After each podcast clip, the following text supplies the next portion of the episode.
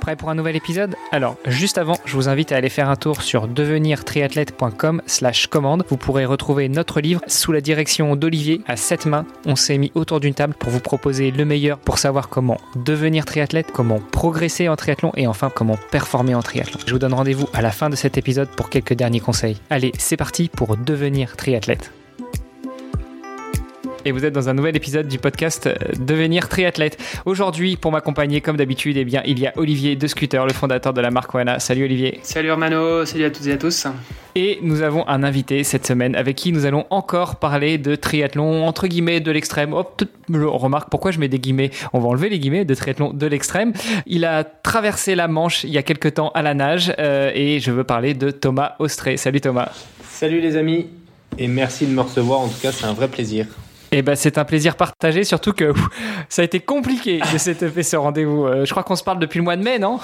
Ouais, je crois que même la toute première euh, discussion qu'on a eue, c'était pas en février ou mars, c'était en euh, premier trimestre 2022, je crois, et on s'était. Il faut savoir qu'on est en mois de novembre, hein, donc pour ceux qui nous écouteraient plus tard, voilà, ça parfois c'est pas si fluide que ça, mais mais voilà, on va finir par y arriver. non, mais pour être totalement transparent, on s'était dit surtout qu'on on, enregistrerait avec toi après euh, ton épreuve. Euh, et donc, du coup, euh, on, a, on a attendu que tu traverses, que tu finisses, que tu te reposes un peu, que tu reprennes le boulot et puis, et puis qu'on enregistre. Ouais, c'est vrai que c'est ce qu'on s'était dit. On s'était dit, on, on, fera cet épisode une fois la Manche traversée et le vélo arrivé place de l'Étoile et je suis ravi de pouvoir faire cet épisode parce que ça prouve qu'il y a eu une bonne nouvelle à la fin. Bon, on va revenir là-dessus. Euh, on a une tradition, en tout cas dans le podcast, c'est que euh, on laisse notre invité se présenter. Donc dis-nous tout.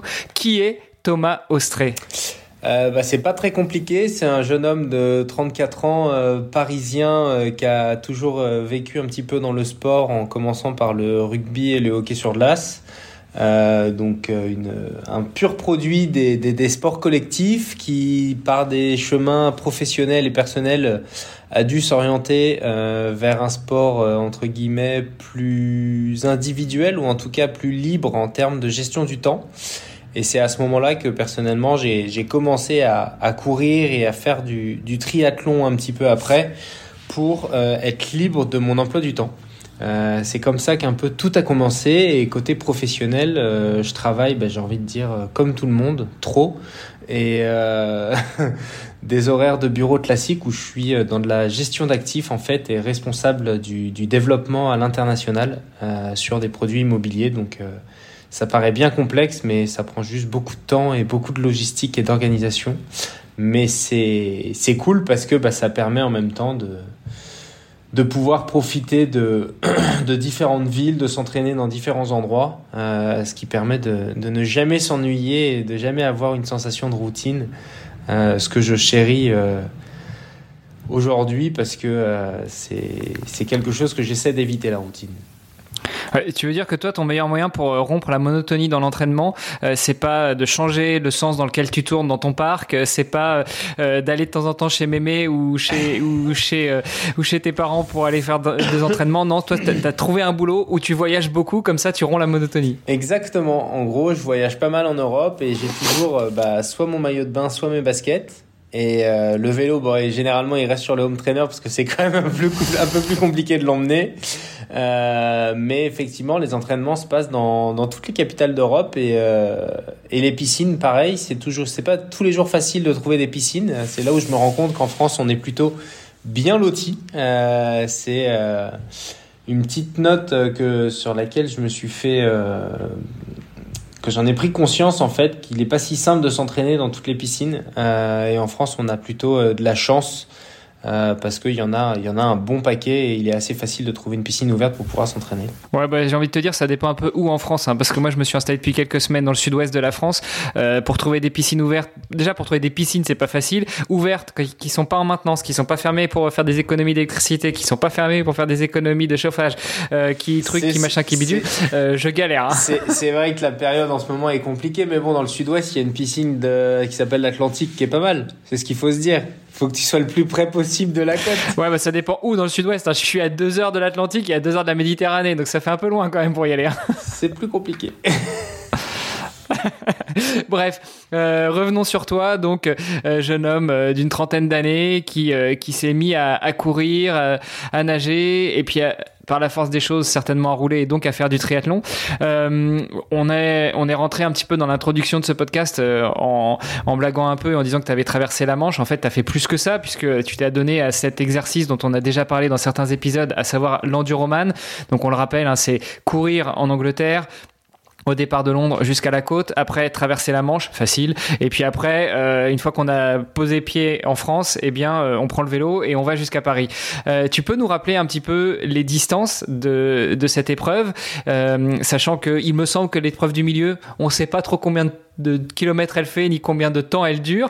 et puis et puis après j'aurais encore d'autres questions justement sur la genèse de cette idée. Ouais, avec plaisir. L'enduroman en gros c'est assez simple. c'est en gros Marble Arch jusqu'à l'Arc de Triomphe. Donc Arch to Arc, euh, c'est comme ça qu'ils l'appellent les Anglais. C'est 140 km de course à pied exactement. Euh, pour les férus des chiffres, je crois que c'est 132 que j'ai mis moi personnellement. Euh, donc comment t'as fait pour couper 8 km Bah non, justement, j'ai pas triché, c'est qu'il y en a 132 parce que je l'ai fait deux fois en plus, on, on en parlera après. Mais donc t'as 132 km de Marble Arch à Douvres ou à Dover pour les Anglais. Euh, ensuite, tu as effectivement la traversée de la Manche qui, elle, ne se compte pas du tout en kilomètres, euh, à part si tu as le trajet de l'Eurostar, en fait, euh, où tu mets des bottes de plomb, tu vas tout droit, donc pas de courant, pas de vague, rien de tout ça. Tu en as pour 36 kilomètres au plus court. et ensuite, tu as là, pour le coup, 300 kilomètres de vélo. 298 euh, je crois exactement, entre Calais et euh, l'Arc de Triomphe. Euh, avec 2000 de dénivelé sur la totalité du parcours si, pour, pour arriver justement à l'Arc de Triomphe. Bon, finalement, 2000 de D+, en vélo, c'est pas énorme sur, sur 300 bornes. Non, sur 300 bornes, ça te fait, ça te fait deux, trois petites bosses un peu pénibles, mais rien de, rien de bien méchant. C'est plutôt du gros vallonné que, qu'un vrai challenge, on va dire, de montagne. Et en général, ce qu'on dit, c'est que le vélo, euh, c'est la partie la plus facile. En fait, tu as, terminé une fois que tu mets le pied euh, sur le sol français, quoi. Ouais, pour beaucoup de, personnes, c'est effectivement l'objectif, c'est de pouvoir toucher Calais. Euh, et j'avoue que j'étais, je faisais partie de ces personnes-là. il s'avère qu'effectivement, une fois que tu as posé ton pied, il y a seulement deux individus qui n'ont pas réussi à faire le vélo. Euh, un pour problème technique et un pour problème de santé. Euh, donc effectivement, c'est la partie la plus facile parce que bah, la majorité des gens qui traversent la Manche ensuite arrivent euh, à l'Arc de Triomphe. Attends, tu dis problème technique, ça veut dire que c'était un problème avec le vélo? Il a eu un, il a pété son vélo. Il, il a chuté et le vélo, il a irréparable. C'est ouf, c'est ouf parce que enfin pour le prix pour euh, vu le sacrifice que c'est l'investissement que c'est et le, tu vois l'effort pour arriver jusque là tu te dis euh, j'ai pas pu continuer juste parce que le vélo euh, était plus là J'aurais bah, préféré un Moi, je vais dans la première ville à côté, j'achète un vélo et je vais à la maison. Ah bah, oui. bah c'est ça. On est d'accord. Même si tu dois prendre, tu dois prendre 12 heures de plus, on s'en fout, tu le fais quoi. bah en toute honnêteté, moi, pour pallier à ça, j'avais deux vélos. J'avais un vélo bah qui me suivait dans le véhicule de support au cas où au cas où il y a un problème, quoi. Un vrai problème, parce que tu peux, tu peux crever, tu peux changer un pneu, tu peux, avais une chaîne, tu peux tout, enfin, tu peux tout faire. Euh, lui, malheureusement, il avait, euh, entre guillemets, et c'est un peu la, la raison de, de ma préparation, une des raisons à l'enduroman, c'est qu'il faut être prêt à l'imprévu, en fait.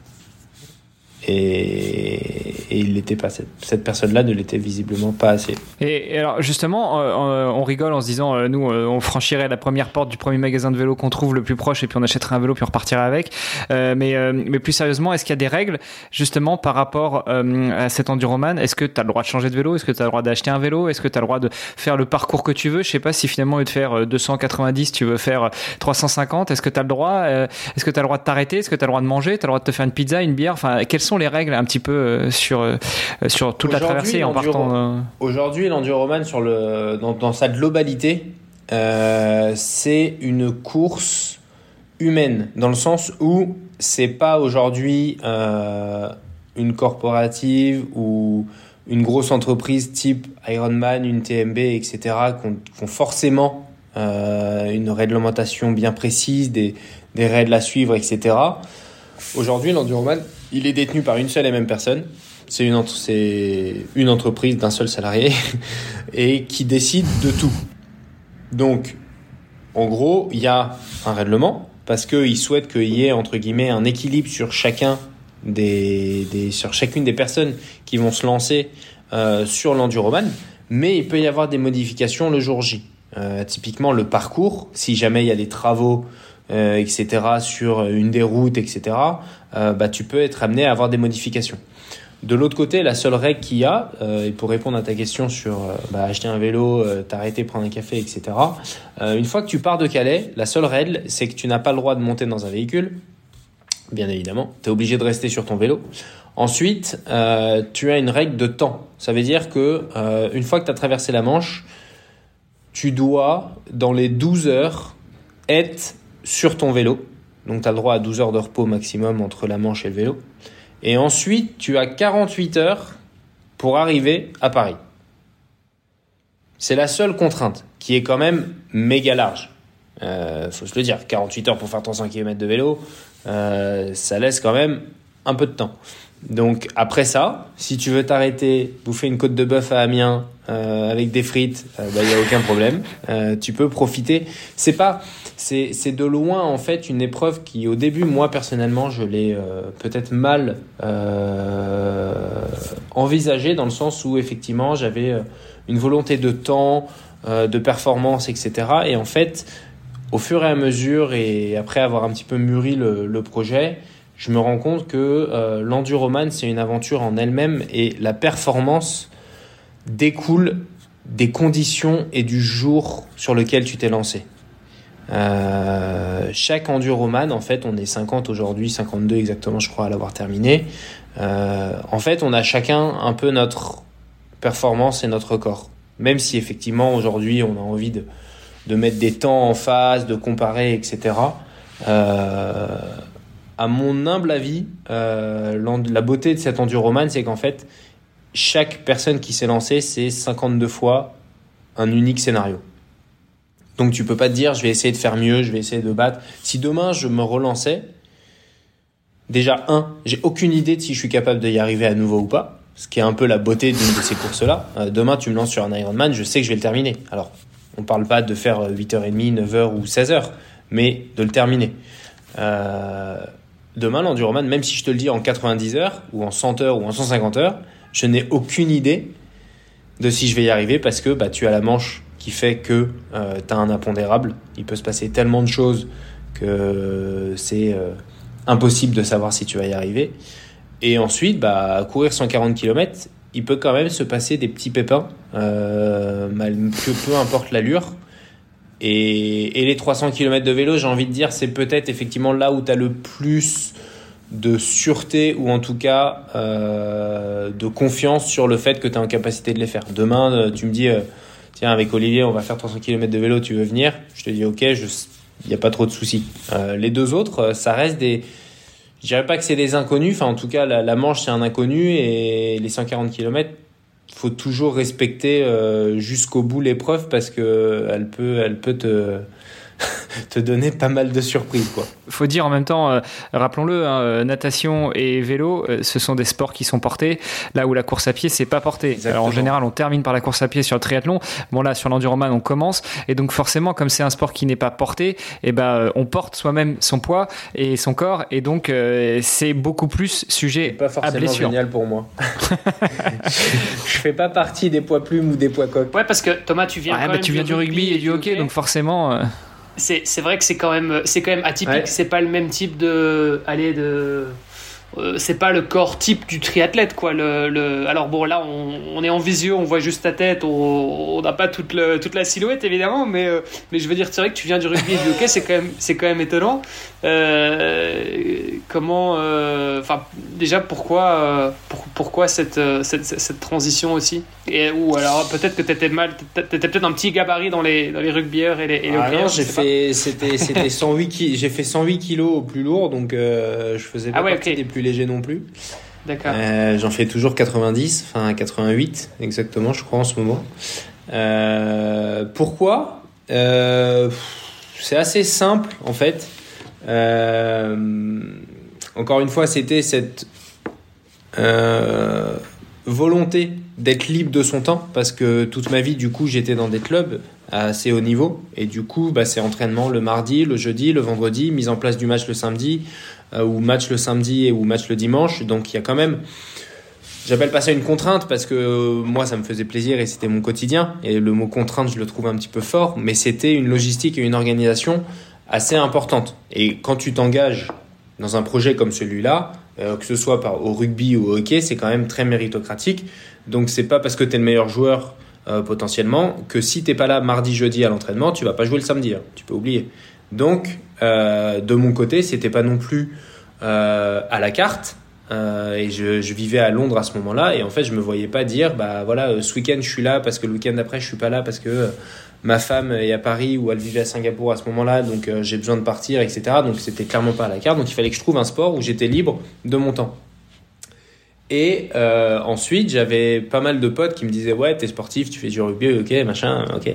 Mais t'as jamais fait de marathon euh, donc, euh, bah, pourquoi t'en fais pas un, tu vois? Et eux, ils se sont inscrits au marathon. Donc, je me suis dit, bon, bah, je vais m'inscrire au marathon. Euh, à 100 kilos à ah, l'époque. le, fameux challenge du pub, quoi. Ouais, voilà. C'est, c'est la Guinness de trop ou, allez, chiche, chiche, on fait un marathon. C'était un peu ça. et du coup, le premier marathon à Paris en 2015, c'était, bah, ouais, 95 ou 98 kilos. 3h43 avec le short de rugby et limite les crampons aux pieds pour jouer le lendemain, quoi. Donc euh, c'était un bon, un bon chemin de croix, je dois avouer. Euh, et ensuite, euh, bah, un pote qui était lui déjà à l'étape du dessus, qui me parlait d'Ironman avec des étoiles dans les yeux. Donc je me disais bah vas-y moi aussi j'ai envie d'avoir des étoiles dans les yeux, c'est pas juste. Et en même temps, l'Ironman pour moi était un peu la définition d'un sportif endurant accompli. Tu vois, t'as fait un Ironman, tu peux enfin, au niveau auquel j'étais à l'époque. Euh, ouais, c'était ok. Tu t'es vraiment lancé dans un truc sans savoir si ça va être possible ou pas. Enfin, c'est, tu vois, une fois. À partir du moment où c'est pas fait, c'est toujours un peu sacré. Une fois que tu as désacralisé le truc, c'est complètement différent.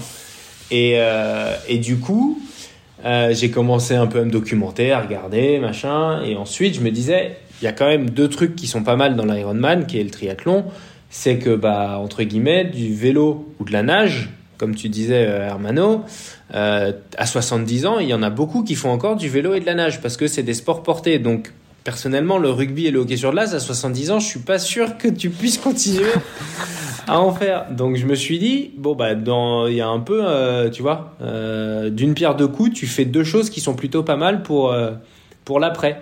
Et du coup, bah, je me, en novembre 2016, je me suis acheté mon vélo et mon maillot de bain et je me suis inscrit euh, en novembre 2016 à l'Ironman de Nice en juin 2017. Directement, tu n'avais pas fait de triathlon court distance Jamais. Ou quoi j'avais jamais mis mes pieds dans une piscine, j'avais jamais mis mon cul sur un vélo et je me suis inscrit direct. Bon, ça va, tu avais déjà fait un marathon. C'est marrant ce que tu dis quand, euh, quand, quand, tu dis une fois que tu désacralises euh, la chose, c'est plus facile de, la reproduire. tu n'avais pas le même discours sur l'enduroman hein, en tout début d'épisode où tu lui disais bah, je l'ai fait, mais je suis pas sûr de le faire une deuxième fois. Alors, tu nous as expliqué pourquoi. Il y a beaucoup d'imprévus, mais ça reste sacré, quoi. Ouais, ça reste sacré et risqué. Ça reste sacré, mais en même temps, j'ai désacralisé quelque chose aujourd'hui, c'est que j'ai mis 60 heures. Euh, du coup, n'importe quelle course aujourd'hui de 60 heures, je me dis, bah, je peux la faire. Tu vois? J'ai désacralisé un truc. Et ça, c'est souvent, en fait, le, tu, sais, tu sais que tu es capable de tenir un effort pendant autant de temps. Après, à la limite, peu importe le sport que tu pratiques, tu sais que tu es capable de, de, le faire. Quoi. Moi, j'ai eu un petit peu ce truc aussi avec le. Tu vois, je faisais du vélo euh, sur des longues distances. Et donc, en fait, bah, j'avais déjà roulé des, des, des 14 heures euh, d'affilée, des 20 heures d'affilée, des presque 30 heures. Enfin, tu vois. Et donc, euh, en fait, pour moi, l'Ironman, bah, ouais, je l'ai toujours respecté. Mais en même temps, mon premier Ironman, j'avais pas tellement peur de la, de la distance, tu vois. bah non, parce que tu as déjà fait. en fait, la durée, voilà, la durée me fait pas tellement peur.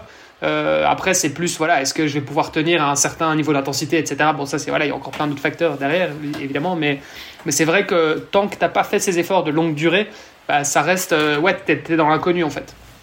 Exactement. Et aujourd'hui, moi, ça me plaît de me dire que euh, tu, peux, tu peux envisager cela, et c'est comme quelqu'un qui commence à courir un 5 km, un 10 km, un 15 km. En fait, si de ma petite expérience, si j'ai un conseil à donner, c'est qu'il faut pas compter en kilomètres, en fait, il faut compter en heures, en temps. C'est ça la vraie, euh, la vraie, le vrai aboutissement et le vrai accomplissement d'une personne qui progresse, c'est d'être en capacité de tenir une certaine allure, la sienne, parce que entre guillemets à chacun son Everest, mais le plus longtemps possible et le plus haut et d'apprendre à se connaître, de gérer, etc. C'est là-dessus, je pense qu'il y a aujourd'hui peut-être un, manque d'information euh, de par euh, bah, les réseaux, ce qu'on voit, etc., qui est très orienté. Euh, tu as couru 10 km, tu as mis combien de temps? Ah Oui, tu as mis 35, 34, 33, 40, 45.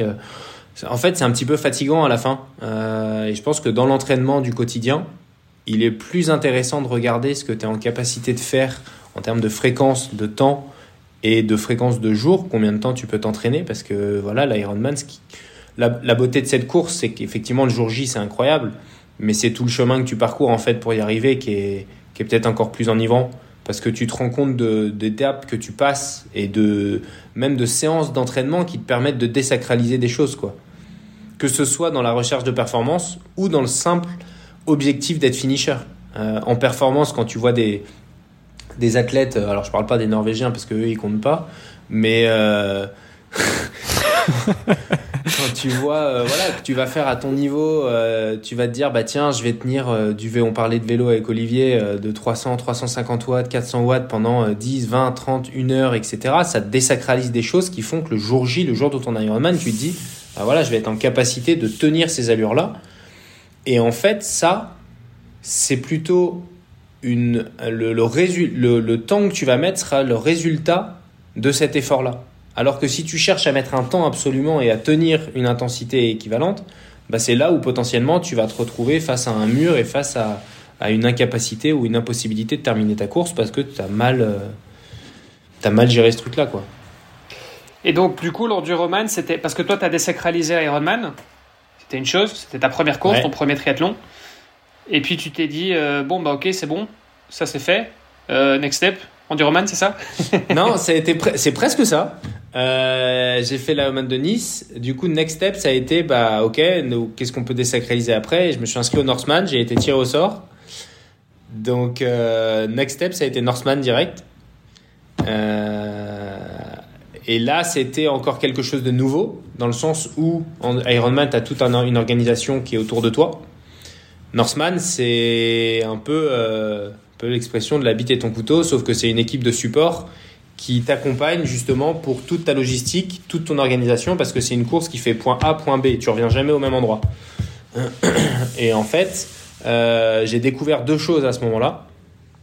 Un, que les Ironman euh, en petit comité, entre guillemets, sont souvent euh, beaucoup plus sympas en termes d'émulation de, collective sur les athlètes. C'est assez impressionnant. Et de l'autre côté, c'est l'apport d'une équipe de support en fait qui est tellement responsable de ton succès ou de ton échec et en même temps quelque chose que je n'avais jamais ressenti avant c'était le partage collectif euh, d'une course. Parce que tu as beau être l'athlète mais en fait à côté de toi tu as ton équipe de support qui va te ravitailler qui va s'organiser qui va s'assurer que tout va bien etc et donc c'est un peu une course individuelle qui devient une course collective au sein d'une équipe parce que bah, voilà, j'avais à ce moment-là euh, pas mal de mes meilleurs amis, ma femme, euh, ma mère, etc. Donc c'est vraiment un, un, truc individuel qui devient en fait a posteriori en plus un souvenir collectif. Et ça c'est incroyable parce que bah, c'est pas que toi qui l'as vécu, c'est d'autres personnes. Et, euh, et, ça pour le coup c'est quelque chose qui m'a marqué le jour du Norseman, qui a été une de mes raisons sur pourquoi je me suis lancé dans l'enduroman, c'est que bah, c'est sensiblement la même chose, mais démultiplié en fait. Parce que le Northman, bah, j'ai mis 12 heures, donc euh, pendant 12 heures, tu, pars, tu, peux, tu, tu, profites de cela et tu partages ça avec, euh, avec ton équipe. Et l'enduroman, bah, ça, ça, dure sensiblement plus longtemps. Quoi. Et c'est dingue parce qu'en même temps, ce, côté, euh, tu vois, esprit d'équipe, en fait, même sur un Ironman, les gens qui, te, tu vois, qui, qui vivent avec toi et du coup qui vivent ces sacrifices aussi avec toi que tu fais parce que parce que voilà c'est ça, bon ça peut être ta compagne ça peut être tes enfants tes parents enfin voilà euh, peu importe mais mais euh, c'est des gens pour qui le moment tu es où, tu franchis la ligne d'arrivée ça reste autant c'est magique pour toi mais même pour eux c'est aussi des c'est des souvenirs incroyables quoi. Donc déjà sur euh, sur un triathlon simple entre guillemets c'est déjà c'est déjà des souvenirs incroyables pour les spectateurs qui ont qui ont suivi en fait et qui ont accompagné l'athlète sur toute la préparation. et donc j'imagine qu'effectivement sur un truc comme le Norseman, c'est ça mais démultiplié quoi, x 10. Bah, c'était incroyable. Bah, en Bent, en, toute, en toute transparence, on avait un groupe WhatsApp que j'avais créé au début. Et euh, en fait, au début, il y avait peut-être 50, 60 personnes qui sont les proches, qui sont intéressés, etc. Là, à l'approche de la course, euh, entre la première et la deuxième tentative, à la fin, on était genre 250 dans le groupe. Et ces trois, trois jours, entre guillemets, euh, en fait, les gens, ils ont complètement arrêté de vivre ils étaient juste à regarder, genre, euh, est-ce qu'il y a une notification ou est-ce qu'il en est? Parce qu'en plus, j'avais la chance d'avoir mon frère euh, qui, qui gère plutôt très très bien les réseaux, qui les tenait au courant, genre, bah, heure par heure en fait. Donc les gens, ils allaient déjeuner, ils regardaient à la fin de leur déjeuner, ok, est-ce qu'il en est, où est-ce qu'il en est? Et en plus, sachant que la première tentative a été écourtée, bah, il y avait toujours ce, point de stress sur... Euh, bah, quid de la next hour quoi. Est-ce que est-ce qu'on va la vivre? Est-ce qu'on va la suivre? Est-ce que ça va continuer euh, jusqu'à euh, arriver sur sur les côtes françaises et après le, le, vélo quoi. Ok et donc bon on en était à la, fin du Norseman 12 heures ce qui est quand même ce qui est quand même pas mal donc, et t'as pu monter jusque parce que 12 heures c'est quand même un temps il faut faut quand même peut-être préciser, hein, pour ceux qui connaissent pas, on en a déjà parlé euh, euh, dans des épisodes euh, avec Pauline Stevens. précédents, exactement avec Pauline. Mais bon, Norseman, enfin, tu peux peut-être nous donner un peu les conditions, les, les le dénivelé, tout ça. Ouais, le Norseman, effectivement, c'est une course particulière parce que bah, déjà, tu, sautes d'un ferry dans un fjord où l'eau est entre 13 et 15 degrés. Tu as la distance Ironman à parcourir, donc 3,8 km de nage. Euh, la difficulté sur la nage, c'est qu'il n'y a aucune bouée. Donc en fait, tu as juste un feu sur la plage que tu dois suivre.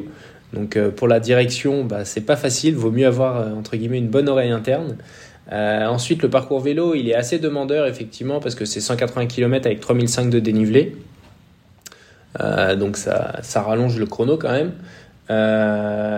Et ensuite, tu as un marathon qui est un peu particulier parce qu'effectivement, au 30e kilomètre déjà du marathon, donc avant c'est sensiblement plat, tu as un cut-off des athlètes à ce moment-là au 32,5 km du marathon euh, pour diviser euh, les 150 premiers qui vont avoir la chance d'aller euh, au sommet d'une montagne. Donc tu finis par un trail de 10 km avec 1200 ou 1100 de dénivelé.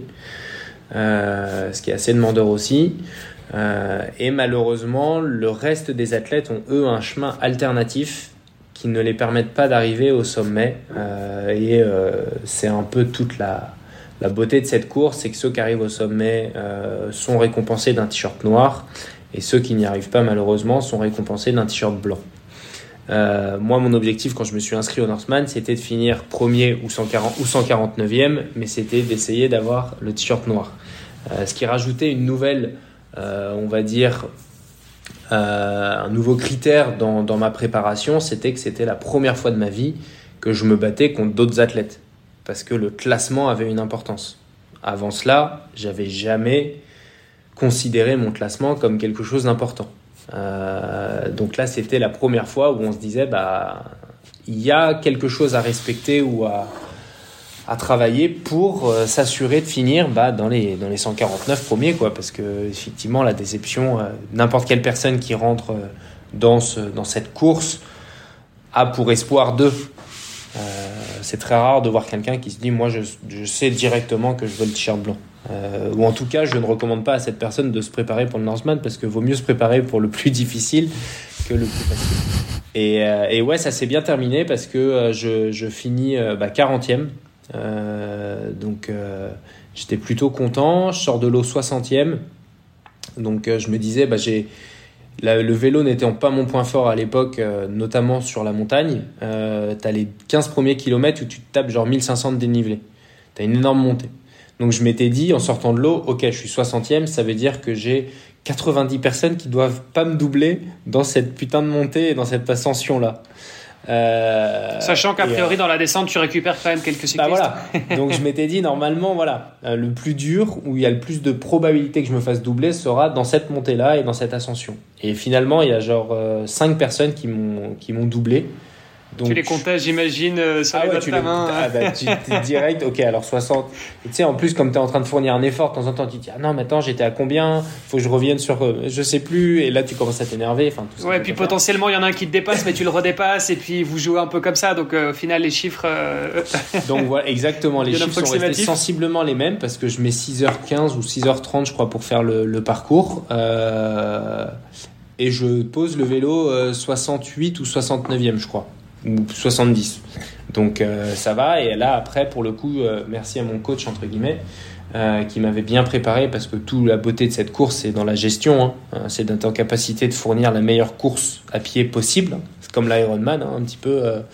faut pas croire que c'est trois sports, hein, c'est un seul sport avec l'objectif d'avoir le plus d'énergie possible sur la course à pied.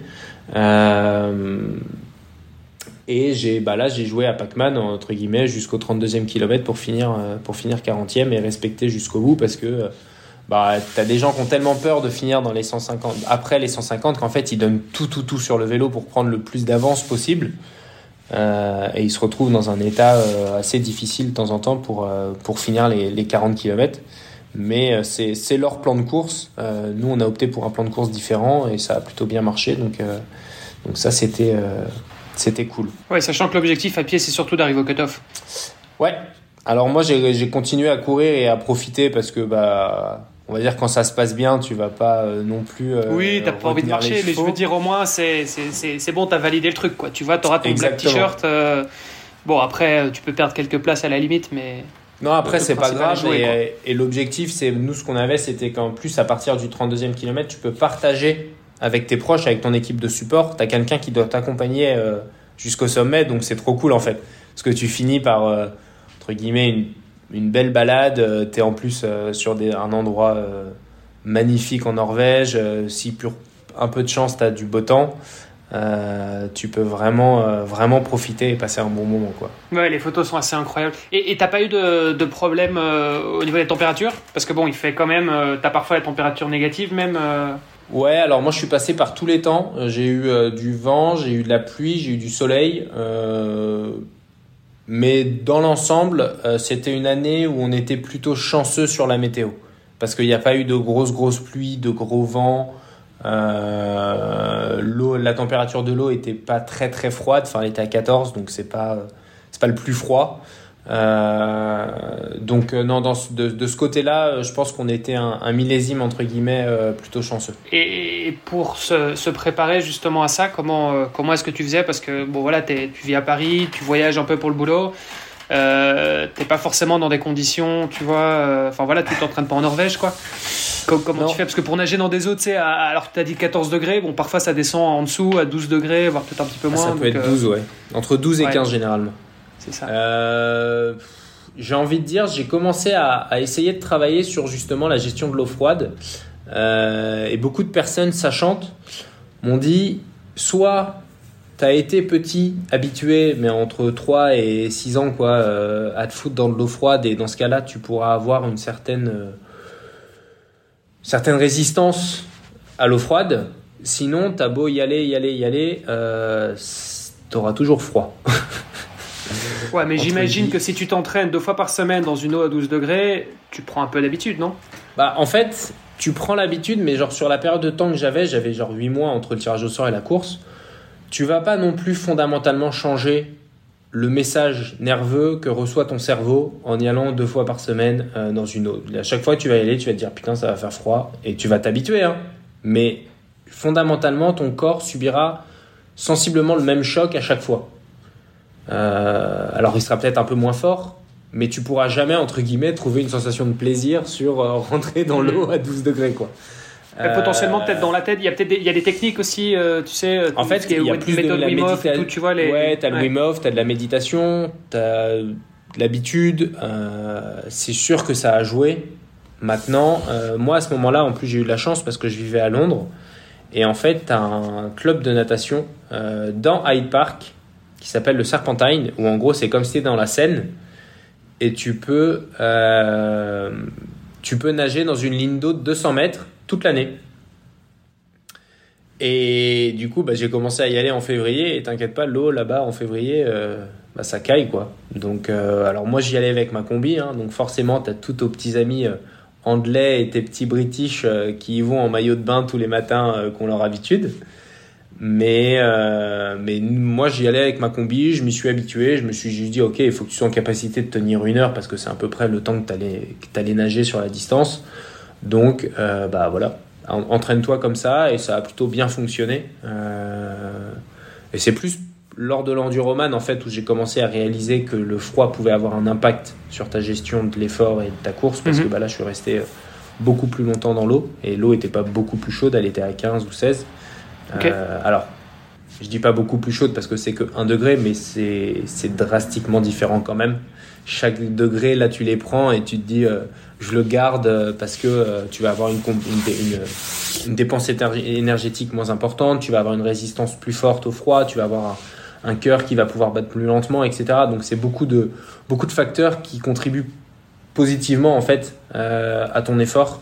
Euh, dès lors que tu prends quelques degrés. Quoi. Au-dessus de 13 hmm. degrés, chaque degré, il est vraiment euh, très important. À 18, 19, 20, enfin, genre, t'es tranquille, quoi. Jusqu'à une certaine limite, parce que euh, après, le, dans l'autre sens, c'est pareil aussi. tu es à 21, 22, 23, 24, chaque degré de plus que tu vas prendre, là, tu vas aussi consommer plus d'énergie. En fait, l'optimal, il est entre 18 et 22. Après, euh, en dessous, tu vas commencer à consommer plus et au-dessus, tu vas consommer plus parce que tu vas avoir trop chaud, etc. Tout dépend ensuite le corps si régule, ou pas. Hein. Parce que ton corps, il est à 37,5, donc peu importe ce, que tu fais, il faut qu'il reste à 37,5. Euh, donc effectivement, si tu te mets du néoprène à 28, bah, il sera plus à 37,5, en fait, il va chauffer. Euh, mais si tu es dans une eau à entre 25 et 28 sans néoprène, t'es bien. Et en termes, j'imagine, t'avais un néoprène, t'avais, euh, avais des gants, t'avais des chaussons, t'avais une, une cagoule. Euh. Non, j'avais, t'as pas, les gants, t'as pas le droit. Euh, aussi bien pour le Norseman que l'Enduroman.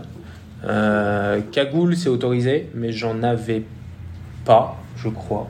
en tout cas, j'en avais pas. En fait, c'est quelque chose que je supporte pas très bien. je le gère pas super bien, donc je préfère ne pas en avoir.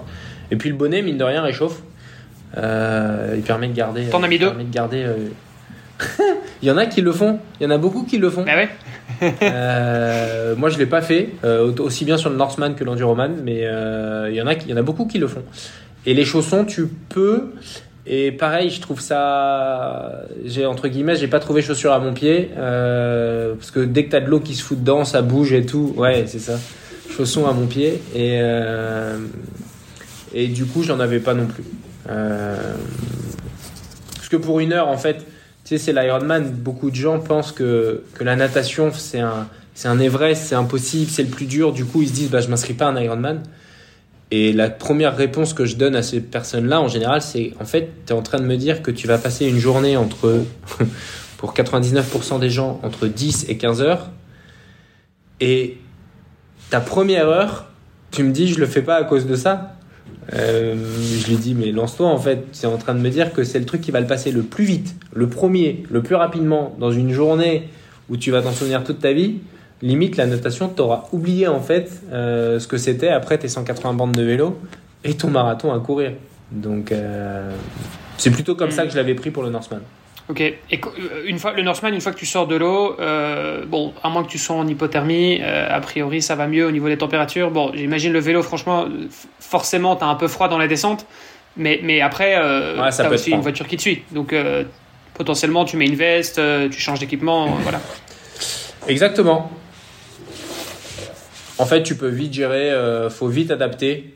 mais c'est comme n'importe quelle course, il faut faire avec les conditions du moment. là, l'avantage, c'est que tu peux adapter. Euh, donc euh, voilà, tu prends euh, manche longue, manche courte, faut juste s'assurer d'avoir tout. Enfin, typiquement, je me souviens d'un de mes premiers semi-Ironman à Aix-en-Provence où en fait il y a eu un orage sur la montagne Sainte-Victoire où il y a eu 55% d'abandon ce jour-là.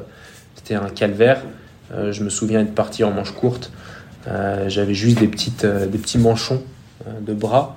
J'ai terminé la descente de la Sainte-Victoire les mains sur les cocottes où je ne pouvais même plus les décrocher quand je suis arrivé en fait tellement c'était euh, j'étais frigorifié quoi genre euh, j'ai mis je crois 17 minutes de transition et déjà je suis arrivé euh, parce que je n'arrivais pas à faire mon lacet Et les bénévoles n'ont pas le droit de faire ton lacet. Mais sauf que j'avais tellement froid aux doigts que je n'étais pas en mesure de faire mon lacet.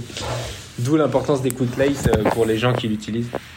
J'ai connu ça aussi, euh, je me souviens, hein, ça remonte déjà euh, juin, demi, euh, juin 98 au triathlon de Val de Reuil. départ, bon, un peu, tu vois, en septembre, un peu gris en Normandie, quoi, mais, mais ça allait, il faisait, ouais, il devait faire 20 degrés, donc j'avais mis la trifonction et, et c'était un cours, hein, c'était un, un, un, découverte, et, non, un sprint, et sur le vélo, on s'est tapé une, une, averse de grêle. Et ben, il restait 10 bandes de vélo, te prendre une averse de grêle sur 10 bandes de vélo, t'arrives, tu, en fait, tu descends du vélo, t'as les pieds gelés, tu sais pas poser les pieds par terre, quoi. Donc, euh, euh, ouais, il faut peut-être mieux partir en cours, c'est pas mal, mais, euh, mais partir bien couvert, quand même bien protégé, ça peut être la solution, même sur les triathlons les plus courts. Ah bah ouais, c'est sûr que ça peut vite, ça peut vite jouer. Et aussi bien pour quelqu'un qui souhaite finir ou qui souhaite performer, quoi. Parce qu'une hmm. hypothermie. Ouais ou une hypoglycémie, euh, ça pardonne pas. Bon, et tu as quand même eu de la chance aussi, parce que le tirage au sort pour le Norseman, je crois qu'on avait fait le calcul la fois passée, tu as à peu près 5% de chance d'être sélectionné. Bah écoute, je l'ai lu ce matin, parce qu'il y a le tirage de 2023 qui vient de sortir. Tu as eu 8200 demandes et tu as 250 slots. Voilà. Donc tu fais 250 divisé par 8000. Je pense que tu as plus de, de, de possibilités d'avoir le t-shirt noir que d'être tiré au sort. Bah, en termes de ratio, euh, si tu fais, euh, j'ai dit combien? 250 divisé par 8800 Ouais, ça fait 3%. Ça te fait 2,8% et tu as 150 participants divisé par 500 fois 100 et tu as 30% d'avoir le t-shirt noir. Donc tu as 2,8% d'être tiré au sort. Tu as 10% de chance de plus, ouais, c'est ça. Tu as 10% de chance de plus euh, en termes de probabilité d'avoir le t-shirt noir que d'être euh, pris au slot. Quoi. Non, pas 10%, fois 10. Ouais, fois 10. Ah, pardon, j'ai dit 10%. Non, bah, bref. De 3% à 30%. 10 fois plus de chance. Ouais. Exactement, ça. T'as 10 fois plus de chance. Donc, euh, ouais. Mais donc, ouais, t'as eu de la chance, c'est cool. Et euh, tu t'es dit quoi en fait? Tu t'es dit, bon, bah, en fait, ok, j'ai fait l'Ironman, j'ai coché la case, je veux un truc un petit peu plus. Euh, un petit peu plus extrême, enfin voilà, une autre.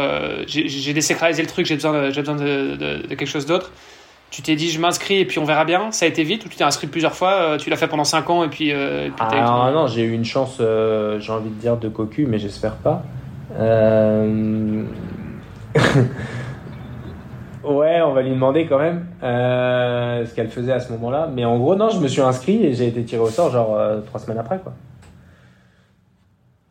C'était peut-être le destin parce que le tirage au sort, le résultat a eu lieu le jour d'un test match de France-Nouvelle-Zélande au rugby. J'étais à Londres avec des potes et je me dis que comme j'étais en train de regarder un match de rugby, j'ai reçu un mail, genre il y avait marqué euh, Assis-toi, prends un café, tu vas avoir froid, etc. Et c'était à la mi-temps de ce match-là. Et en fait, j'ai lu le mail, mais vraiment en diagonale. Où je me suis dit, bon, bah ok, euh, il va me dire. Parce que le tirage au sort était censé être le mercredi d'après et c'était le samedi. Donc euh, je me dis, bon, bah on va attendre et c'est pas grave, quoi. Et le match reprend et je me dis, en fait, c'est bizarre, ce mail, il avait l'air d'avoir des infos dedans. Genre, tu l'as lu en diagonale, mais il faut peut-être le lire euh, avec un peu plus de sérieux. Et là, il y avait marqué euh, T'es tiré au sort, euh, tu participes au Norseman 4 août 2022, rendez-vous sur la starting line. Oh putain. Donc, en tout cas, la fête d'après a été très sympa avec les copains du rugby. parce que c'était un peu la dernière avant, avant la prépa, quoi. c'était la dernière, la, la, dernière fête. Ouais. T'as dit ça, c'était août 2022 Ou non, août 2018. Ah, ok, d'accord, ouais, ok. Euh, ok, 2018, tu termines le Norseman. Ouais. What's next? Tu t'inscris en Enduroman Il s'est passé non, What's next a été l'objectif, c'était de participer au championnat du monde de 73 à Nice. Euh, Parce qu'ils avaient lieu en France.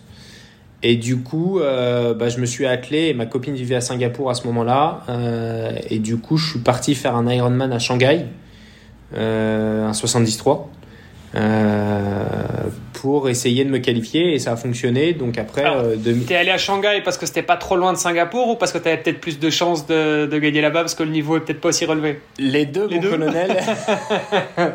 je t'avoue que j'ai fait les deux euh, parce que j'avais pas le niveau pour me, me qualifier. Euh. En fait, je l'avais peut-être, mais je l'avais aussi peut-être pas. Donc je me suis dit, on va essayer d'aller mettre toutes les chances de son côté, euh, comme, comme beaucoup de gens le font et j'ai pas honte à le dire. Euh, pour y essayer, et je me suis qualifié, je crois, en 4h30 ou 4h33 ou 34.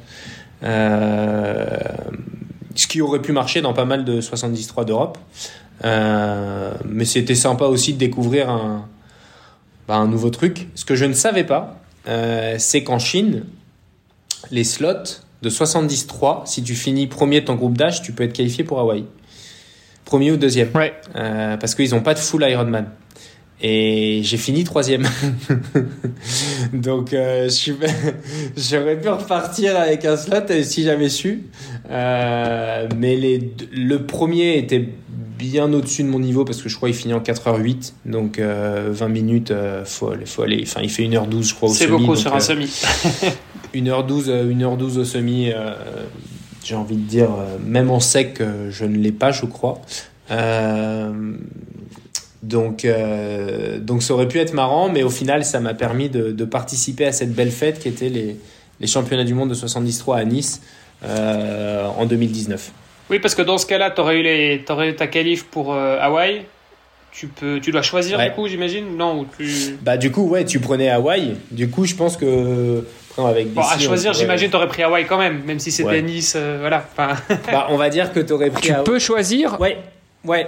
Les deux premiers, ils avaient choisi. Les deux premiers avaient choisi parce que c'est euh, priorité un peu euh, premier, premier arrivé, premier servi. Euh, donc il a, ils ont les et les deux ont pris Hawaï. Euh, si jamais il y en a un qui avait pris euh, 73, j'aurais pu avoir Hawaï et, et inversement. C'est juste que si j'avais su, si j'avais pu avoir Hawaï, j'aurais pris Hawaï et j'aurais réessayé de me qualifier pour les 73 ailleurs parce que c'est quand même bien plus simple de se qualifier Forcément. pour 73 que pour Kona. Euh, et voilà, et ça, en fait, ça, ça a animé, on va dire, mon année euh, 2019. C'est 73. Parce que, euh, ayant une vie perso, pro, etc., euh, j'enchaîne pas non plus euh, course sur course. Euh, c'est pas, c'est pas ce que je fais. Donc, euh, déjà, c'est déjà pas mal en plus.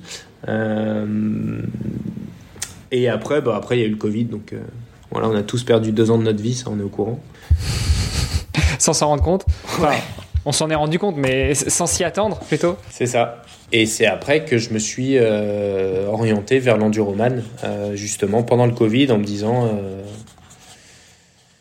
que ça avait l'air quand même assez sympa, qu'il y avait une histoire derrière tout ça, dans le sens où bah, je pouvais, euh, j'avais vécu à Londres, euh, je connaissais Marble Arch, je connaissais bien. Traverser la Manche, euh, c'était un peu pareil que, que mes copains avec des étoiles dans les yeux quand j'allais à Hyde Park m'entraîner pour le Norseman. Je voyais des gens qui l'avaient traversé 12 fois, 14 fois, 32 fois. Enfin, les, les mecs, c'est des barjots. Euh, et en fait, ils avaient tous fait des choses incroyables. Euh, il y en avait un, il avait fait deux fois la Barclays. L'autre, il avait traversé le Canada à pied. Euh, ils avaient fait le marathon des sables. Ils avaient monté l'Everest. Enfin, tu sais, à côté, tu te dis, putain, moi j'ai fait mon Ironman, euh, je suis trop content. Et là, Euh, tu dis, je fais quoi là en fait, je suis qu'avec des fous euh, qui ont accompli des choses incroyables, qui sont trop heureux, qui se lèvent à 4 heures du mat pour aller en maillot de bain euh, dans Hyde Park euh, à 8 degrés et ils ressortent, ils prennent un cookie et un petit thé et ils sont contents. Mais le seul point commun de tous ces gens-là, c'est qu'ils avaient une storytelling entre guillemets euh, incroyable à chaque fois qu'ils parlaient de leur traversée de la Manche. Tous expliquaient que c'était un de leurs mm, souvenirs sportifs les plus incroyables qu'ils aient pu vivre. Euh, et du coup, bah, je me disais, bah, euh, merde, moi aussi j'ai envie d'avoir un souvenir sportif incroyable euh, en me disant, bah, j'aimerais bien comprendre ce qui ressemble, quoi. Et du coup, c'est un peu comme ça que, que tout a émergé sur ma participation à l'enduroman. C'était, bah, traverser la Manche a l'air vraiment sympa. Euh, maintenant que tu as des capacités pour courir et faire du vélo en plus, bah, est-ce que tu peux pas agrémenter tout ça de, euh, de cette course qui existe qui s'appelle l'enduroman quoi?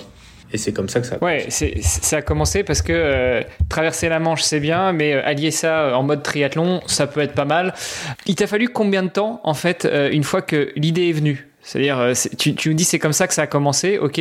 Une fois que t'étais, euh, t'a- t'avais trouvé l'idée, il t'a fallu combien de temps pour la maturer et te dire bon allez c'est bon, là euh, c'est pas la peine que je réfléchisse, j'y vais quoi. Ou, euh, le jour où tu t'es dit traverser de la Manche, triathlon, qu'est-ce qui existe, enduroman, bingo j'y vais. En toute honnêteté, ça s'est fait en deux étapes. J'étais à ce moment-là en vacances avec ma femme dans les Pouilles en Italie en mai 2021. Euh, je lui ai dit ok, est-ce que je peux? Euh, C'est important, c'est toujours euh, par là que ça commence. Euh, bah, le consensus Bah, familial, ouais, on en parlait encore récemment sur le podcast. euh, c'est super important. en fait, comme tu le disais tout à l'heure, Olivier, c'est que les gens qui t'entourent, ils sont obligés d'être partie prenante du projet, sinon ça marche pas. euh, et encore moins sur des projets comme ceux-là. En fait, c'est juste, euh, c'est juste pas possible en fait.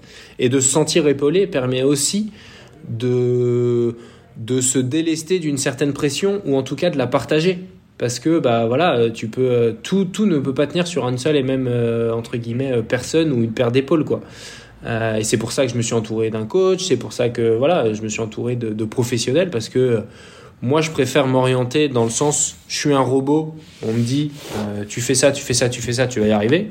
Bah ça ok je peux le faire. Mais si on me dit il faut que tu planifies, que tu prévois, que tu t'organises, que tu gères et ensuite que tu le mettes en, en que tu le mettes euh, en, en application, bah, en fait, il y a tellement d'endroits où potentiellement tu vas échouer que avant de pouvoir le mettre en application, bah tu vas tout remettre en question. Donc euh, de se Ouais, faciliter c'est une la charge vie. mentale incroyable aussi. Bah non, mais c'est pas possible. Enfin, moi je connais personne qui, est- qui a une capacité de faire ça. Enfin, en tout cas, euh, Bah, en Moi, tout cas, moi, ma pas. première tentative de traverser de la France, euh, c'était ça l'année dernière, tout tout seul. Et effectivement, ça marche pas. bah non, ça t'explose en fait. Et du coup, euh, en mai, je me suis dit, bah ok, euh, est-ce qu'il y a une équipe autour de moi qui est motivée et potentiellement qui qui serait là pour me supporter et être en accord avec ça? Et en juin, euh, bah, j'ai contacté l'organisation, je leur ai dit, je suis chaud. Euh, J'aimerais bien. Euh, par contre, j'avais un objectif. Généralement, un objectif, c'est d'être tranquille en juillet et août pour pouvoir passer des vacances et tout. Donc, j'aime bien faire les courses soit avant, soit loin après. Euh, typiquement, l'année dernière, j'étais à Cozumel, mais c'était en novembre, tu vois. Donc, euh, généralement, juillet et août, c'est assez calme. Euh, et du coup, je me suis engagé, je me suis engagé pour juin 2022. Et c'est comme ça que c'est parti avec bah, le coach, ma femme, etc. Et après, tu, bah, tu mets tout, en, tu mets tout en place, tu planifies et tu te dis, bah, c'est parti. euh, maintenant, tu connais l'objectif de l'année. euh, le pic de forme, il doit arriver à ce moment-là. Et en fait, euh, toi, tu deviens plus un robot sur gérer ta vie pro, perso et familiale et sportive. Et ensuite, tu laisses les personnes autour de toi, que ce soit le corps médical, les kinés, les trucs, les ostéos, le, le coach, les nutritionnistes, gérer tout ça euh, comme ça. Et toi, t'as plus qu'à juste Dérouler quoi. faire Tu deviens, tu deviens un et exécutant. dérouler quoi. Juste Exact. entraîner. Exactement. Ouais. Enfin, juste entre guillemets, hein, parce qu'encore une fois, euh, c'est des, c'est Oui, des oui. volumes de dingue, donc, euh, donc voilà, hein, mais, mais, mais t'as, t'as- je, je vois tout à fait ce que tu veux dire. Euh, et, et donc, t'as- t'avais combien de temps? T'as mis, enfin, de préparation Un an. spécifique enduroman, c'était un an. Ok. J'ai- Bah, en fait, non, j'ai juin 2021, je me suis inscrit pour juin 2022. Et novembre 2021, je suis allé à Cozumel parce que j'avais à cœur de faire un Ironman en moins de 10 heures. Et Cozumel, ça a toujours été l'Ironman que j'avais envie de faire. Euh, depuis le début, quand je me souviens la première fois avoir été sur le site, qui était en plus en octobre 2016, je m'en souviens très bien. Et le premier Ironman, il y avait marqué Cozumel. Et je sais pas, je trouvais ce nom trop bien. Ouais, mais attends, au-delà du nom, parce que c'est pas juste le nom. Cozumel, c'est quand même la plage paradisiaque, la petite île paradisiaque au Mexique. euh, où tu nages avec, euh, alors je sais pas s'il y a les dauphins, mais des tortues de mer. Enfin, tu vois, je veux dire, c'est, quand même. euh, En fait, tout était, tout ça paraissait bien déjà au tout début quand j'ai commencé à le regarder. Donc, je me suis dit, je vais y aller. Et en plus, au fur et à mesure que tu plonges là-dedans, tu te rends compte que c'est un Ironman qui est rapide, qui a un moyen de faire un chrono, etc. Donc, je m'étais dit, bon, bah, en plus, à ce moment-là, j'ai découvert qu'il y avait deux potes euh, qui allaient. Donc, je me suis dit, bon, bah, Banco, euh, on y va. Et, euh, et on donne tout euh, sur Cozumel. Donc, et en plus, c'était pas, euh, c'était pas délétère pour la préparation de l'enduroman. Donc, Non, c'était bien. on est C'était une mise là-bas. en bouche. Ouais. exactement. Euh, Ok, donc petite mise en cool. bouche en novembre, euh, ce qui te laisse du coup. euh, Et après, à partir de 8-9 janvier, mois, ouais, c'est ça 8 mois ouais, après le temps de récupérer euh, un petit trois semaines, un, trois semaines, un mois. Et après, à partir de janvier, ça a été. euh, ah bah non, euh, ouais, à partir de janvier, ça a été la préparation dédiée Enduroman parce que dès fin janvier, j'étais à Lanzarote en fait avec l'organisation de l'Enduroman pour faire des tests, pour nager 6 heures en eau libre, pour nager euh, 8 heures, pour nager euh, tous les jours euh, 10 km, etc. Donc là, c'était euh, là, c'était un vrai vrai test parce que j'avais jamais fait ça de ma vie. Euh, faut pas enfin en, août 2021, donc euh, un mois après, deux mois après m'être inscrit, j'avais jamais nagé plus de 5000 mètres, hein. jamais. Hmm. Donc, euh, donc l'Everest, il était de ce côté-là, quoi. C'était, euh, va falloir quand même euh, progresser ou en tout cas devenir très endurant à la nage, quoi. Euh, T'étais un bon nageur déjà un peu de, de base? Bah oui, tu te doutes, en faisant du hockey et du rugby, t'es très très bon nageur. hein. Euh, Il, il nage bien sur le gelé. C'était Non, mais il y a des gens, catastrophe. non, mais il y a des gens qui découvrent la natte euh, tardivement, mais qui potentiellement, tu vois, euh, Ouais, très la glisse. Moi, c'est pas mon cas, tu vois. Moi, le mot glisse, il est dans le dictionnaire, tu vois. Après, euh, je peux pas trop l'utiliser. Euh, je suis pas, non, je suis pas un bon nageur. Euh, je suis, je suis discipliné. J'ai pris des cours pour essayer de pas avoir de mauvaises habitudes entre guillemets, mais euh, difficile de, de me prétendre comme un bon nageur. Ta meilleure, ta meilleure natte sur Ironman, c'est en combien de temps, par exemple? Bah, à cause humaine, c'est un peu biaisé parce qu'il y a un peu de- courant, mais c'est courant, non? 51.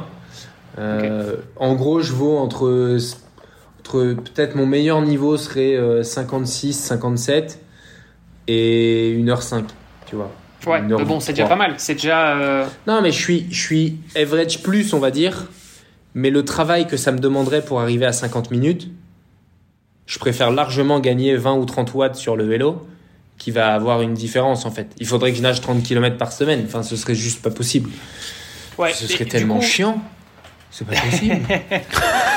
Ouais, ça, on est d'accord. Bon, tu Six changes de piscine toutes les semaines, alors euh, te plains pas. Ouais, au moins les carreaux sont différents, c'est déjà ça.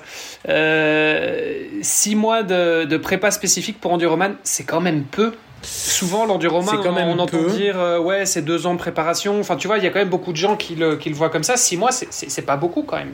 En fait, la première fois que j'ai parlé avec le mec dans l'enduroman à Lanzarote, il m'a dit Ok, t'es ambitieux, mais enduroman, it's all about what you have in the bank.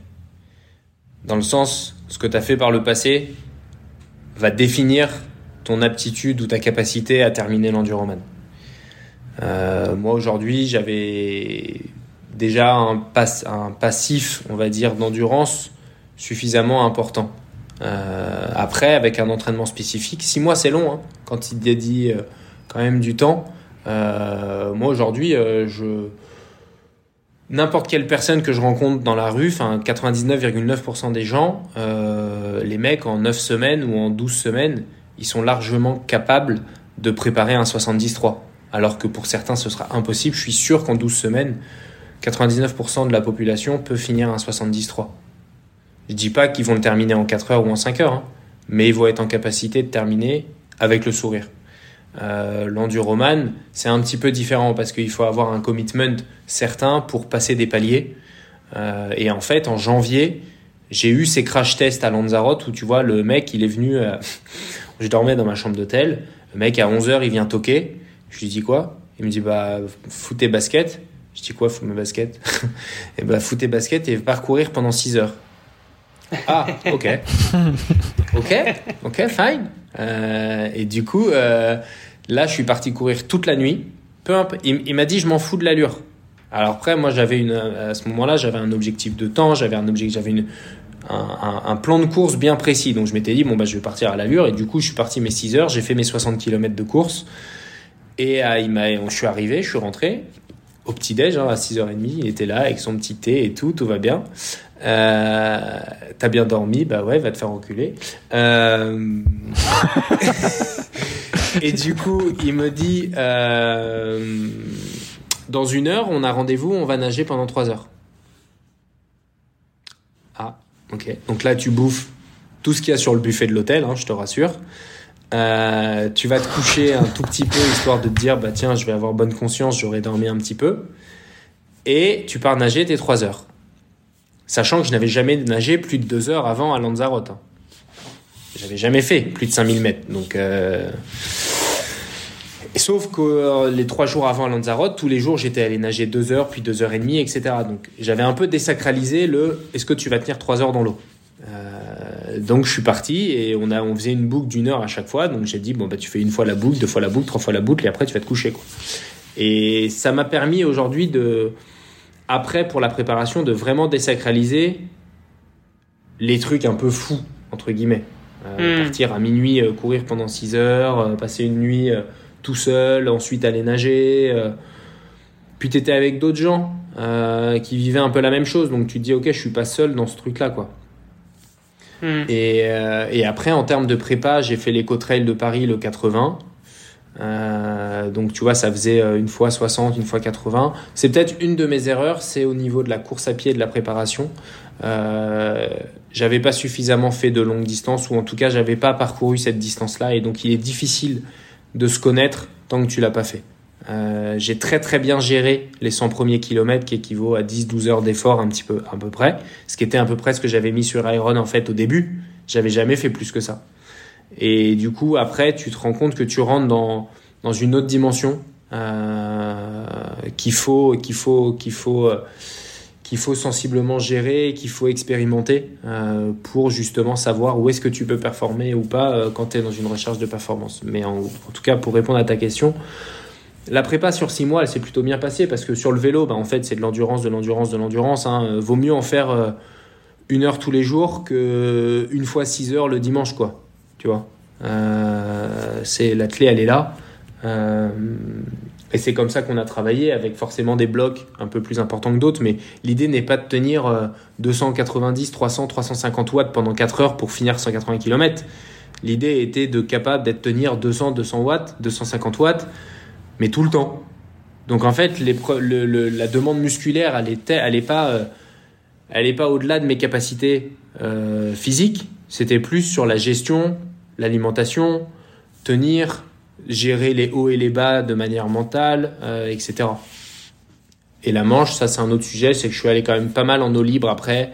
Et je me suis entouré de mecs qui avaient déjà fait l'enduroman sur comment se préparer, aller euh, on va dire, euh, dans le, le, vif du sujet, parce que je suis allé quand même pas mal de fois à 800, euh, qui est le lieu d'arrivée de, de la Manche, sur comment te préparer, savoir, parce que le jour où tu y arrives, faut pas oublier qu'on peut en parler un petit peu, mais la traversée de la Manche, le plus dur, c'est dans les deux, trois derniers kilomètres, en fait, où là, tu es contre le courant, c'est ce qu'ils appellent le cimetière des nageurs, donc c'est vraiment un moment où il faut se entre guillemets, sortir tout ce que tu as appris et tout ce que tu as emmagasiné pendant ta prépa, il faut le sortir là. Donc beaucoup de gens se disent, bah, il a fait la moitié, c'est bon, il est arrivé, tu vois, comme tu as, as, passé le mur du 30e du marathon, tu vas arriver au bout, quoi. Euh, en fait, pas du tout. La traversée de la Manche, chaque minute, tu peux te dire potentiellement il va remonter sur le bateau. Et, euh, moi, c'est de cette philosophie-là dont, je suis parti, pas la première fois, euh, mais la deuxième fois, c'est vraiment comme ça que je l'ai je l'ai préparé et ça, ça a fonctionné. Mais euh, il faut, il faut jamais en fait penser que c'est acquis. Et notamment dans ta prépa aussi, il faut travailler dans ce sens-là, je pense, de manière assez disciplinée. Quoi. Et, et ce, ce Super intéressant ce que tu nous racontes. Ouais, ce, ce tricamp à Lanzarote, euh, c'est quoi? C'est quelque chose qui est organisé systématiquement tous les ans par euh, euh ouais, le mec qui, alors, il il est organ... celui qui organise euh, l'événement? Edgar. Edgar. C'est okay. Edgar Ed. Et, okay. et, Edgar, il organise effectivement ce swim camp tous les ans où en fait ils souhaitent voir les athlètes savoir si il euh, y a un risque ou pas quoi. Est-ce que potentiellement ah donc ça fait partie t'es obligé de t'es, obligé que... de le faire ce OK, donc c'est le processus ça fait partie du processus de sélection quoi. Alors t'es pas obligé, on va dire que t'es pas obligé mais c'est grandement recommandé. Et moi personnellement, je le recommande aussi parce que ça te permet justement d'emmagasiner de la confiance 6-8 mois avant. Euh, donc c'est quand même un vrai euh, un vrai un vrai plus. Euh, la seule chose que tu dois faire par contre, c'est deux mois avant ton, ta traversée, tu dois valider 6 heures en eau libre dans une eau à moins de 18 degrés. Ça, c'est obligatoire. Et ça, tu le valides comment Quand euh... Tu le valides euh, via soit l'organisation, tu le fais avec un des mecs de l'organisation, soit tu vas dans un swim camp ou un truc comme ça. Et ces gens-là envoient un mail à l'organisation en disant je certifie que et ça, c'est en fait l'association des channel swimmers qui te le demande. C'est même pas l'enduroman, c'est pour la privatisation de ton bateau et tout. Ok. Et ce mec, ce Edgar, euh, c'est qui? Il sort d'où? C'est un triathlète? Enfin, c'est. ce mec, c'est le, c'est le number one. Euh, Edgar, c'est le number one. C'est lui qui l'a fait. Il l'a essayé quatre fois avant de le faire. Il est parti comme toi, Hermano, quand il a voulu traverser. Euh, il s'est dit, bah, moi, je veux faire ça. Et il est parti, il a traversé euh, Londres, Douvres, il a essayé de traverser la Manche une fois, deux fois, trois fois, à chaque fois il recommençait et finalement il est arrivé à Paris euh, et il a fondé ensuite euh, Enduroman et cette course. Et puis, puis aujourd'hui il, il accompagne bah voilà, tous les athlètes sur leur prépa et tout et puis ça lui fait gagner un petit pécule parce qu'il est à la retraite parce que ça a quand même un coût. Et qu'en termes de logistique, on va dire que lui, ça lui coûte pas grand-chose. Donc, il, a, il a tourné en fait son, son épreuve et son événement autour d'un business aujourd'hui, ce qui est plutôt bien pensé dans le sens où beaucoup de gens font ça aujourd'hui. Donc, il a fait ça, il a fait ça tranquillement et aujourd'hui, bah, ça se passe plutôt bien pour lui. Excellent. Euh, et donc, cette fameuse préparation de six mois, euh, ça s'est passé comment? C'était quoi tes semaines euh, type, euh, ton volume d'entraînement par semaine? Le volume, il a été assez crescendo. en moyenne, je pense qu'il était entre 12 et 15 heures, avec quelques semaines à entre 17 et 20. Ok, c'est peu en fait. Enfin, j'aurais dit, tu vois. Euh, en fait, c'est peu dans le sens où euh, tu as certains mecs qui s'entraînent 20-25 heures par semaine euh, pour un Iron. si toutes les semaines, depuis 2 ans, 2 ans et demi, tu arrives à t'entraîner 12 à 15 heures par semaine, t'emmagasines quand même quelque chose d'assez costaud. et il faut laisser le temps au corps de récupérer aussi. Euh, parce que quand tu bosses à côté, euh, c'est pas pareil. Ouais, ouais, non, attention, hein, je dis, je dis c'est beaucoup parce que dans l'absolu, pour les distances que c'est, le volume que c'est par rapport justement à un Ironman où en général un Ironman t'es à peu près à 12 heures par semaine quoi, donc t'étais pas, tu faisais pas beaucoup plus que euh, ce qu'on recommande en général pour une préparation Ironman. Mais en même temps, il faut remettre les choses en perspective aussi. Euh, voilà, tu as une vie de famille, tu as un boulot euh, qui est assez prenant parce que tu voyages aussi, donc c'est quand même de la fatigue qui s'accumule. C'est pas, c'est pas un boulot, je c'est peut-être pas un 9 to 5, euh, tu vois. Non, c'est malheureusement non. donc, donc, non, non, c'est beaucoup et à la fois, et, à la fois c'est peu, quoi. Donc ça dépend. Exactement, et de l'autre côté, sur un Ironman, tu as une intensité à tenir qui va faire que tu vas avoir besoin de tenir des allures quand tu cherches une performance assez importante. Là, euh, entre guillemets, je partais euh, courir à 6 ou 7 minutes du kilomètre. Hein. Donc, euh, parce que bah, l'objectif, c'est de traverser la Manche. donc, en fait, on a, on a orienté ça là-dessus avec quelques semaines un petit peu choc où tu avais des sorties de 6-7 heures de vélo où je me suis fait le ventoux. Tu avais 10 heures en eau libre, tu vois, où là, le, bah, forcément, le compteur euh, hebdo il explose. Tu avais euh, l'éco-trail où tu avais 8 heures de course, 7, enfin 7 heures de course euh, où là bah forcément ça augmente le volume. Mais ce qu'on a fait, c'est qu'on, enfin, et c'est le coach qui a décidé ça, moi j'étais vraiment un robot, c'est de lésiner aucun des trois sports et de garder justement cet équilibre. Parce qu'il y avait un objectif de performer, entre guillemets, sur les trois sports et pas justement simplement traverser la Manche. Et en même temps, on, aurait, on, pourrait avoir tendance à se dire, euh, bon, le vélo, de toute façon, euh, ce sera euh, relativement facile par rapport aux autres disciplines. voilà, une fois que je suis sur le vélo, ça, ça, ça, va tout seul, entre guillemets, tu pousses sur les pédales et bon, t'avanceras bien d'une manière ou d'une autre. Mais toi, tu as continué à faire. Et en plus, en entraînement, en général, une prépa spécifique triathlon, en général, là où tu passes le plus de temps, c'est quand même sur le vélo. C'était le cas aussi sur pour l'Ironman J'ai quand même passé beaucoup de temps à courir.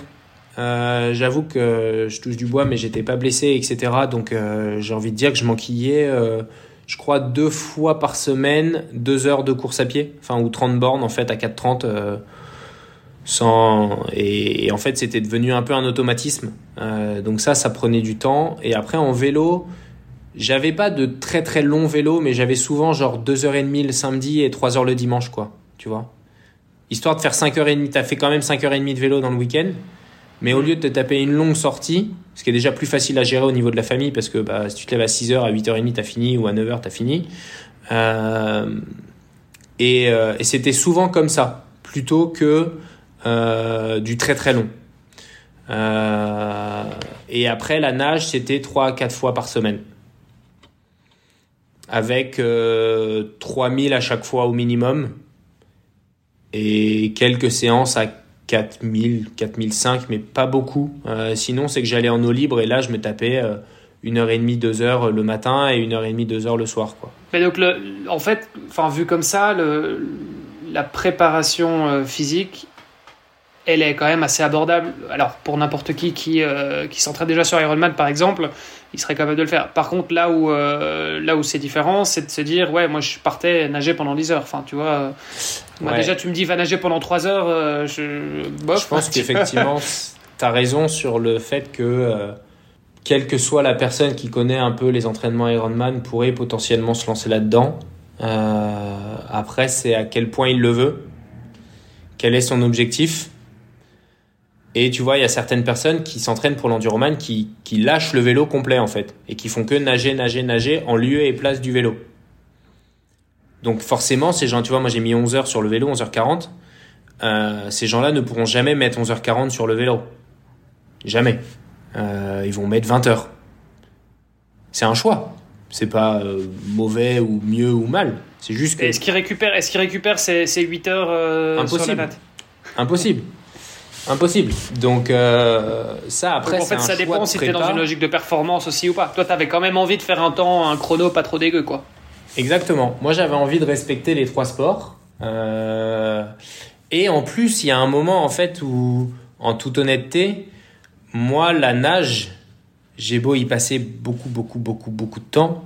euh, de passer, euh, je sais pas, sur la- sur l'enduroman, j'ai, enfin, c'est un peu biaisé, mais imaginons en piscine, pour passer de 1,35 à 1,25 du 100 mètres, mais c'est juste un travail titanesque, en fait. C'est juste colossal. Euh, et je parle pas de passer à une 20 ou une 15. hein. Euh, Là, on est, dans, des sphères bien différentes. Euh, je, préfère garder de la caisse et en plus l'entraînement croisé, course à pied, vélo permet d'avoir un travail de fond et une endurance fondamentale beaucoup plus importante pour tes 140 km. Donc on est parti là-dessus. Euh, D'autres personnes, ouais, vraiment lâchent le vélo. Moi j'ai un coach, un mec qui a fait l'enduroman que je connais. euh, il m'a dit non mais moi j'ai arrêté de faire du vélo. Et la course à pied, il courait pas pour se blesser, il marchait. Il allait marcher 8-10 heures. Mais parce que son objectif n'était pas le même. Son objectif de temps, il était de faire un bon chrono sur la traversée de la nage et après les deux autres, on verra bien. Ouais, et en soi, euh, si tu regardes les chronos de la course à pied sur Enduroman, euh, souvent ça ressemble euh, parfois même plus à de la marche rapide que de la course à pied, quoi. Exactement. Moi, la première fois que je l'ai tenté, j'ai mis 15h30. Donc là, c'était plutôt rapide. Ce qui m'a coûté cher pour après. Euh, et la deuxième fois, j'ai mis 19h. Bon, après, j'avais une tendinite au pied. Donc, c'est, tu vois, pour te donner la définition que, effectivement, ça peut être un peu de la marche rapide, c'est que j'ai pu faire ces 140 km avec une tendinite qui s'est réveillée genre au 80e kilomètre, quoi. Euh, donc, euh, c'est, c'est jouable. Mais ce qu'il faut pas oublier, c'est que c'est pour ça que je dis chaque enduroman est unique. Parce que tu vois, la première fois que je l'ai fait, il faisait 30 degrés, il faisait super chaud, il y avait du monde, c'était un enfer. Et du coup, ça a un impact ça sur ta, sur ta forme et ton énergie. La deuxième fois, je suis parti de nuit, il faisait 18 degrés, c'était tranquille, euh, donc rien à voir. Donc en fait, chaque, chaque moment où tu te lances et chaque personne qui va se lancer, il faut jouer avec les conditions, il faut jouer avec le moment. Et en fait, il faut être en capacité d'adapter ta forme ou tes aptitudes par rapport à ce que tu vas trouver face à toi. Pour arriver au meilleur de tes capacités euh, pour traverser la Manche, quoi. Parce que là, il n'y a pas de repos. hein. Là, il n'y a pas de repos possible. hein. Tu peux t'arrêter courir, tu peux descendre de ton vélo, tu peux faire ce que tu veux quand tu es sur la terre. Dans l'eau, chaque minute où tu t'arrêtes, c'est 70 mètres à faire en plus à la fin à cause des courants, des vagues, etc. Donc, Mais euh, attends, parce que les courants, euh, ils sont quand même pas toujours contre toi. Enfin, je veux dire, ça va dans les deux sens, les courants. En fait, le principe du courant, si tu veux le traverser, c'est qu'il faut y aller perpendiculaire. Comme ça, il y a un moment où il est avec toi. et Le courant, il va dans deux sens. Par là et par là. Tous les 6 heures, ça change. Quand tu traverses la Manche, il faut traverser le courant de manière perpendiculaire. C'est pour ça que la, moitié- tout, la 90% des gens, ils ont une courbe en S. Parce qu'il y a un moment où tu es contre le courant et un moment où tu te fais ramener par le courant. Sauf qu'il faut arriver au bon moment. Quand le courant commence à changer, il faut être du bon côté de ton S. Parce que si tu es encore du mauvais côté, bah tu vas te rallonger ton temps d'effort parce que tu vas repartir dans l'autre sens. Ou en tout cas, tu vas avoir plus de difficultés. Et après, ça dépend aussi des coefficients de marée. Mais tout ça pour te dire que si tu t'arrêtes, tu dérives vu que tu es perpendiculaire. Le courant, il est, il est en gros, c'est side by side, tu vois. Il n'est pas dans le même sens que toi, il est de l'autre côté. Et chaque minute où tu t'arrêtes, c'est entre 50 et 70 mètres à faire en plus de l'autre côté. Donc, c'est une distance à parcourir en plus qui, si tu es du bon côté, au niveau du timing, ça va te pousser. Donc, c'est pas trop grave. Mais si tu es du mauvais côté ou que tu pas eu le temps d'arriver alors que la marée était en train de changer, bah là, ça peut être le pire de tes cauchemars. Et c'est pour ça que 80% des échecs de la traversée de la Manche se font dans les trois derniers kilomètres. Parce que les gens, ils voient la côte, et c'est juste impossible. Tu es contre le courant, si t'as plus de force, parce que t'as mis, t'as trop donné avant, etc. C'est terminé, bonsoir. Et là, faut que t'attendes 6 heures, en fait, en attendant que le courant soit dans le bon sens pour revenir. Laisse flotter, quoi. et en fait, t'attends et tu fais du surplace. Sauf que les gens, ils- tu t'épuises à faire du surplace. C'est, tu vois, t'imagines, t'es devant dans ta piscine là euh, sur ton contre-courant euh, pendant 6 heures à attendre. Tu deviens fou. Tu deviens fou. Tu craques. Et, euh, et beaucoup de gens, euh, c'est ce qui leur arrive. Donc il faut être perpendiculaire à ce courant-là et ne jamais s'arrêter. C'est dans ce sens-là où je te disais, il faut gérer son effort de course à pied pour être en capacité d'avoir ce supplément d'énergie là où il sera important de l'avoir. Il n'est pas important d'avoir ton supplément d'énergie. Il y a genre deux trois côtes à monter euh, pendant la course à pied. C'est pas là où il faut que tu sortes euh, la cadence et les cannes pour te dire euh, vas-y ouais je suis monté, j'ai le j'ai le le KOM de ma montée sur entre Londres et Douvres. c'est pas là qu'il le faut quoi. Quand tu parles de, de ta préparation comme ça, tu vois, moi ça me rappelle, euh, on avait eu Perrine Fage euh, Ouais. euh, sur le podcast. Elle, elle racontait mes entraînements. Moi, c'était après le boulot, je sais pas, à 17h, bah, j'allais en piscine et je faisais 6 heures de piscine. Et ça, c'était mon quotidien. C'était ma prépa euh, enduroman, quoi. Bon, après, je pense qu'elle, elle a aussi fait euh, probablement des choix de vie qui sont différents. Elle est expat euh, à l'étranger, donc elle a, elle a peut-être moins le, côté vie famille. euh, elle a un boulot peut-être qui lui permet aussi de, tu vois, d'aller à la piscine à 17h. Euh, ce qui est peut-être pas forcément ton cas si toi tu voyages, etc. Donc, comment tu fais toi pour gérer ton temps et avoir le temps de bah, t'entraîner, dormir, manger Parce que finalement, il y a ça aussi. hein, je veux dire, c'est vrai qu'on en a pas encore parlé, mais euh, euh, le sommeil, la récup, c'est quand même, ça reste quand même super important. Même si t'es à 12-15 heures, bah, c'est déjà quand même un, un volume conséquent. Quoi. Bah déjà, première chose, c'est que je tiens à saluer Perrine parce que c'est une bonne amie et elle est en partie responsable de mon succès à l'Enduroman parce que ce jour-là, elle, a elle a essayé de traverser la Manche le même jour que moi. On a traversé tous les deux. Euh, elle n'a pas réussi, elle, essayait en maillot de bain. Euh, Oui. Et il lui est arrivé des petits problèmes, elle était fatiguée, elle avait euh, la PTL qui arrivait, donc elle avait beaucoup de choses. Mais elle m'a aidé sur mes ravitaux. Euh, parce que en fait moi j'avais prévu des purées et tout pour manger et en fait ça a tourné pendant la course à pied donc c'était moisi euh, donc j'avais plus de bouffe et elle m'a donné des gels qu'elle avait en plus euh, qui m'ont clairement sauvé la vie donc euh, je peux lui rendre un grand hommage via le via le podcast Euh, et ensuite de l'autre côté c'est quand même une personne très particulière au niveau de ses entraînements de ses prépas et de ses challenges Euh, je pense qu'elle est il est difficilement possible de se comparer à une personne si unique euh, dans son dans son dans sa dans son appréhension du sport, dans comment elle fait, etc. ce qui rend des choses incroyables. hein. Mais peu de personnes seraient capables de faire ce qu'elle fait. Et de l'autre côté, elle a elle entre guillemets plus mûri en fait, je pense, est passée de l'autre côté que de la recherche de performance. Elle est dans la recherche de sensations. euh, plus que la performance aujourd'hui, Euh, c'est moins ce qui l'anime, euh, c'est plus la de vivre des choses. J'espère que je dis pas trop de conneries, qu'elle va pas m'envoyer un message en disant je dis que. Ouais, en même temps, je suis d'accord avec. Enfin, je suis d'accord. elle, elle, elle, elle se prononcera là-dessus, mais, mais bon, traverser la Manche sans maillot. Ok, les sensations sont peut-être. euh, pardon, sans, Sans combinaison euh, néoprène. Sans, sans, combinaison sans néoprène, maillot, c'est pardon. autre chose. Non, excusez-moi, c'est pas ce que j'ai voulu dire. Mais donc sans, euh, sans combinaison néoprène, ok, les sensations sont très certainement différentes, mais il y a quand même, il y a quand même un côté performance là-dedans. Il y a un côté plus dépassement de soi. Performance, je le dirais, c'est si tu veux faire sans néoprène en 8 heures, tu vois.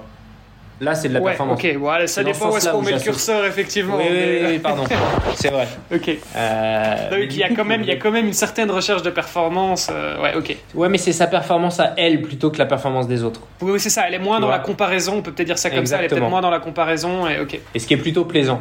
Euh, et du coup, pour répondre à ta question, comment moi j'ai fait, euh, c'est ce qu'un peu ce qu'on disait en, en début de, de podcast, c'est euh, d'être un robot entre guillemets bête et méchant. Moi, je suis un exécutant. Euh, je suis pas entre guillemets l'artefact ou le cerveau euh, qui va dire euh, il faut faire ça, il faut le faire comme ça, etc. Euh, J'avais mon coach qui me disait voilà la semaine. Tous les dimanches soirs, il m'envoyait ma semaine. Il me disait est-ce que ça marche, est-ce que ça marche pas par rapport à tes déplacements, par rapport à tes par rapport à ta vie, etc. Ok, là ça marche. Ok, ben on garde cette semaine et si jamais il y a un problème, on adapte. Et en fait, c'était la, clé, ça a été un certain commitment de mon côté en disant, je veux pas louper d'entraînement. Euh, et c'est ce que j'avais fait en fait quand je suis parti sur la préparation du Northman, où c'était la première fois que je me comparais à quelqu'un d'autre, ou en tout cas qu'il fallait que je finisse devant quelqu'un d'autre euh, sur le classement, où je me disais, bah, si jamais tu as un entraînement le mardi et que tu as pas été, et que tu finis genre 150e à 1 minute 30 ou à 20 secondes du 149e, potentiellement tu pourras t'en tu pourras, tu pourras t'en vouloir pas mal de temps. Parce que si tu l'as fait une fois le mardi, là tu t'es mis une cuite, t'as pas pu y aller, là, là t'as préféré ne pas aller t'entraîner parce que t'étais fatigué, etc. Et qu'au bout du compte, t'as peut-être loupé, je sais pas moi, 15, 20, 30 heures d'entraînement au global sur 6 mois de prépa, juste avec des petits trucs comme ça, et que ça te fait finir 150e, tu vas t'en vouloir très longtemps. Euh, et l'enduroman, bah, je suis parti un petit peu dans la même philosophie. C'est-à-dire, tu as une volonté, tu as un objectif, tu es conscient de ce que tu veux faire, tu sais que la marche est haute. Maintenant, tu fais confiance à des gens pour te préparer. Donc toi, ce que tu leur dois aussi est d'un point de vue de respect vis-à-vis d'eux, parce que eux passent du temps à préparer, etc., à planifier. À toi de faire les choses pour répondre présent là où on te demande d'être présent. Donc j'ai limité le nombre d'endroits où, entre guillemets, je me devais d'être présent dans le sens planifier, organiser la logistique, le, etc. Par contre, là où j'étais demandé, donc présent sur mes entraînements et apte à faire l'entraînement qui est demandé, présent au boulot et apte à bosser, parce que si tu arrives à 9h du mat et que tu as fait 100 bornes de vélo avant de 6h à 9h, mais que tu es cramé et que tu peux pas bosser, ça marche pas non plus parce que ça va se voir. Et en fait, moi, mon objectif était de trouver tout un équilibre autour de cet environnement et de ce microcosmos parce que justement je voulais pas non plus rentrer dans une spirale infernale ou te cramer sur euh, la, la, la, pression qu'on peut te mettre sur un événement comme celui-là en fait. Parce que pendant un an bah, tu as le temps de laisser la pression quand même monter. Parce que si tous les jours tu te réveilles en me disant est-ce que je vais y arriver est-ce que je vais pas y arriver est-ce que machin etc je me laissais pas le temps de penser en fait. J'avais mon entraînement. Alors comme tu le dis euh, à juste titre, bah, c'est déjà 12 à 15 heures à trouver dans ta semaine, donc il faut le faire. Euh, et ensuite, j'ai un, j'ai un ami avec qui on, on, discute beaucoup, on est très euh, philosophe. Euh, et on est tombé, on a un, on a un dicton qui dit les gens qui disent j'ai pas le temps, on n'est pas d'accord parce que ouais, tu prends pas le temps. On a tous 24 heures dans une journée. Si on a tous un point commun dans le monde, c'est qu'on a tous 24 heures dans une journée. Maintenant, ces 24 heures, tu les alloues comme tu l'entends, comme tu veux. Et moi, de ce postulat-là, je disais, bah ok, il faut que dans ces 24 heures, bah, j'ai 10% de ma journée qui soit dédiée au sport. Maintenant, tu les mets là où tu veux. Et après, effectivement, tu rajoutais à ça ce que tu parlais tout à l'heure sur la nutrition, le sommeil, etc. Euh, et je mettais en face les choses pour y arriver. Typiquement, au bureau, euh, je, bosse pour une grosse société de gestion euh, international, donc ils ont entre guillemets beaucoup de. C'est un confort de ce côté-là, dans le sens où il y avait une salle de sport, etc. Et bah, du coup, pour faciliter et l'optimisation de mon temps, j'ai fait la demande de pouvoir mettre un home trainer exceptionnellement avec mon vélo à l'intérieur. Sauf que j'arrivais donc à 5h30 du mat. Je faisais 3 heures de vélo. À 8h30, à 8h35, j'étais douché. 8h37, je m'étais lavé les dents. À 8h40, j'étais devant mon ordi. Et j'étais là euh, pour, euh, pour bosser, quoi. Et en fait, ça créait un environnement vertueux dans le sens où je me disais, bah, je suis pas en retard au boulot. Donc, ils vont me dire que c'est bien, Thomas, il fait ce qu'il faut faire. Donc, tu vas être encore, encore plus dans une volonté de te dire, bah, tiens, je bosse bien, je vais faire ça bien. Parce qu'en plus, comme ça, on pourra pas me reprocher derrière de faire mon sport et de pas m'entraîner. Et de l'autre côté, je me disais, bah, mon coach, il va voir que j'ai fait mes trois ans d'entraînement alors que j'ai une journée marathon derrière. Donc, il va être content. Et en fait, je me rends compte, et là, je, je m'ouvre un petit peu personnellement, ce qui est assez rare, mais euh, je me rends compte qu'en fait, je suis motivé.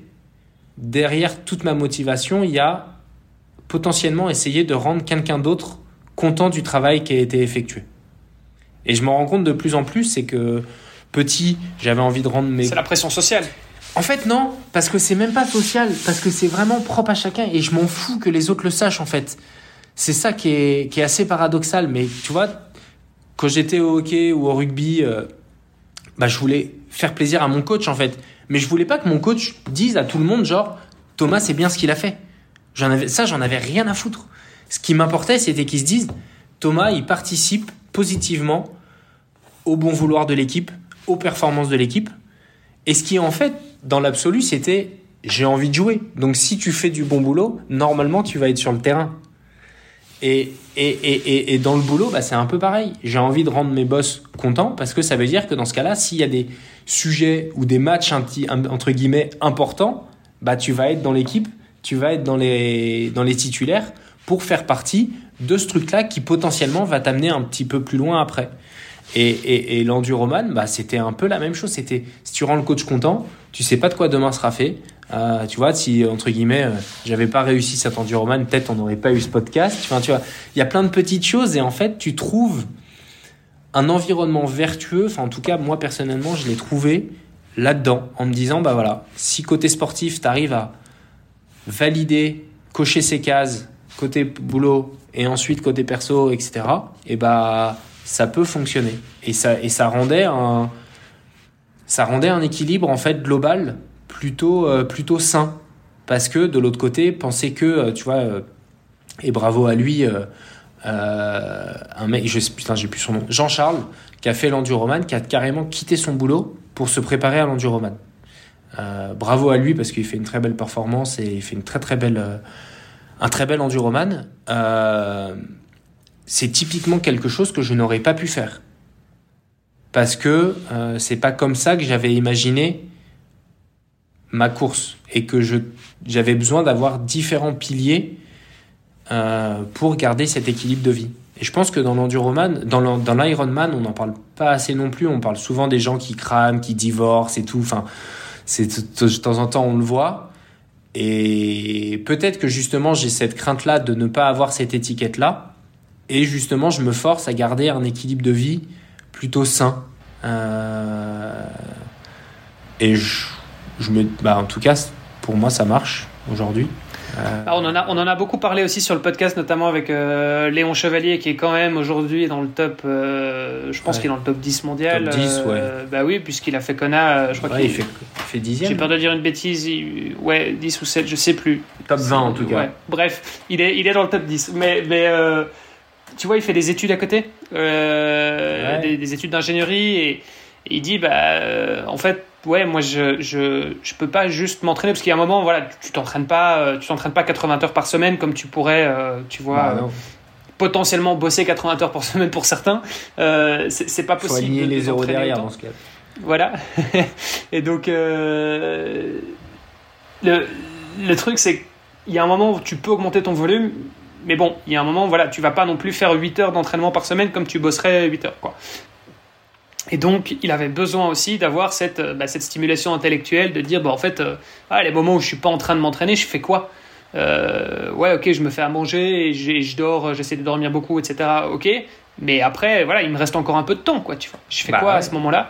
Et j'ai besoin d'être stimulé, j'ai besoin d'avoir ce truc, et, et c'est, euh, bah voilà, un, un esprit sain dans un corps sain, euh, c'est c'est hyper. euh, Je suis assez c'est d'accord hyper ça, important d'avoir cette, cet équilibre et, ouais. et pareil moi je suis aussi je suis dans la même philosophie même si parfois euh, on peut se dire ah, c'est quand même cool ces gars qui euh, travaillent pas ou qui bossent à mi-temps et qui ont plein de temps pour s'entraîner ouais ça me ferait plaisir aussi tu vois euh, pendant un certain temps en tout cas hein. je pense Ouais, qu'on y a tous sûr. pensé à se dire euh, tiens ah, c'est c'est sympa les pompiers ils ont du temps pour s'entraîner euh, les profs ils ont du temps pour s'entraîner enfin, tu vois il y en a y en a il y en a, il y en a pas mal les retraités pareil les étudiants mais au final je pense que ouais sur le long terme euh, la plupart des gens en tout cas ouais, on a on a besoin de ça on a besoin de pouvoir aussi euh, stimuler aussi le- le- l'esprit quoi Ouais, après, chaque personne est bien différente. Hein. Y a, tu vois, il y, a, il y a des gens sur qui ça marche, il y a d'autres sur qui euh, ça marche moins. Il y en a qui veulent vraiment que s'entraîner, s'entraîner. Il y en a qui se disent, bah, pendant un an, je fais que ça et ensuite, je retrouve euh, ma vie normale.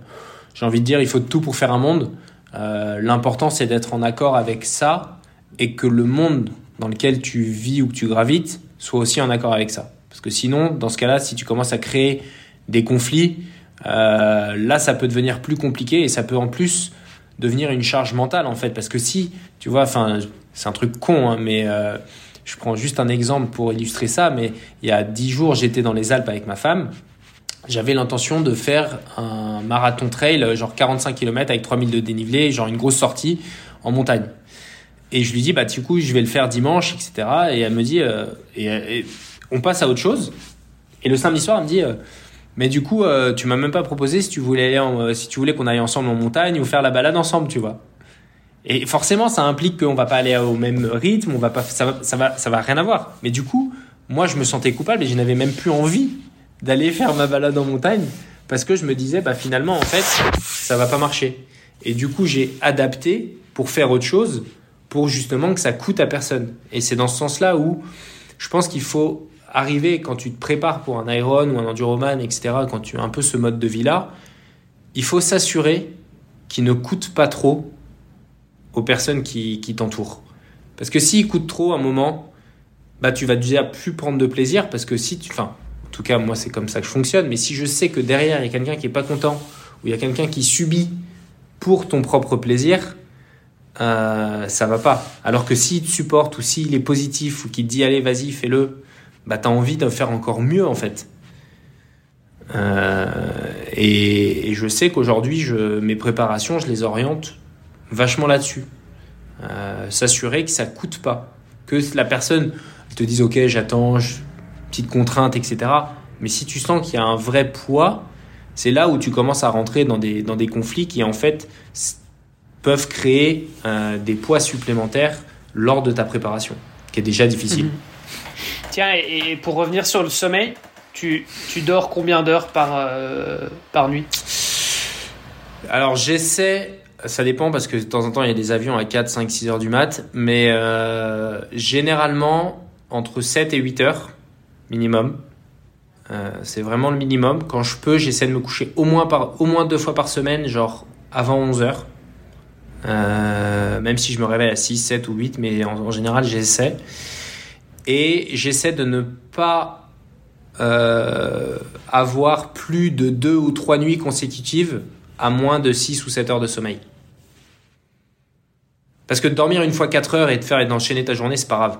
Tu vois, si tu te couches à minuit, tu te lèves à 5 heures pour aller t'entraîner et que tu fais tes 3 heures de vélo, si le lendemain tu te couches à 10 heures et que tu te réveilles à 8 heures le jour d'après, c'est pas grave. Par contre, si tu te recouches à minuit et tu te relèves à 5 heures, là tu vas commencer à le sentir euh, de manière assez, euh, assez forte. Donc euh, je dirais entre, entre 6h45 et 8 heures de sommeil, ça c'est le minimum, et euh, ne pas enchaîner des nuits trop courtes, trop souvent. Et pas mal, Bah, et beaucoup d'hydratation.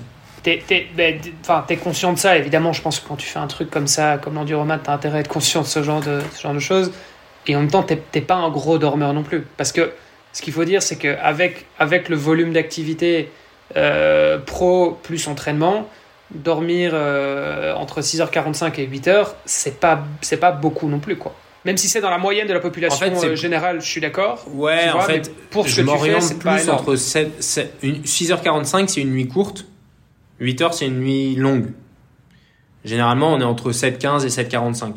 Et en fait, euh, c'est aussi, ça va te pair avec la préparation de ton entraînement. Si tu es en surentraînement, si tu fournis trop, si tu donnes trop, parce que euh, c'est peut-être pas calibré exactement comme il faudrait, euh, ça peut te coûter cher.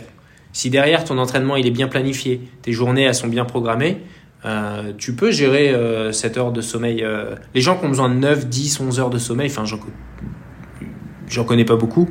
Par contre, des gens qui sont capables de rester 9, 10 heures dans le lit, ça j'en connais beaucoup.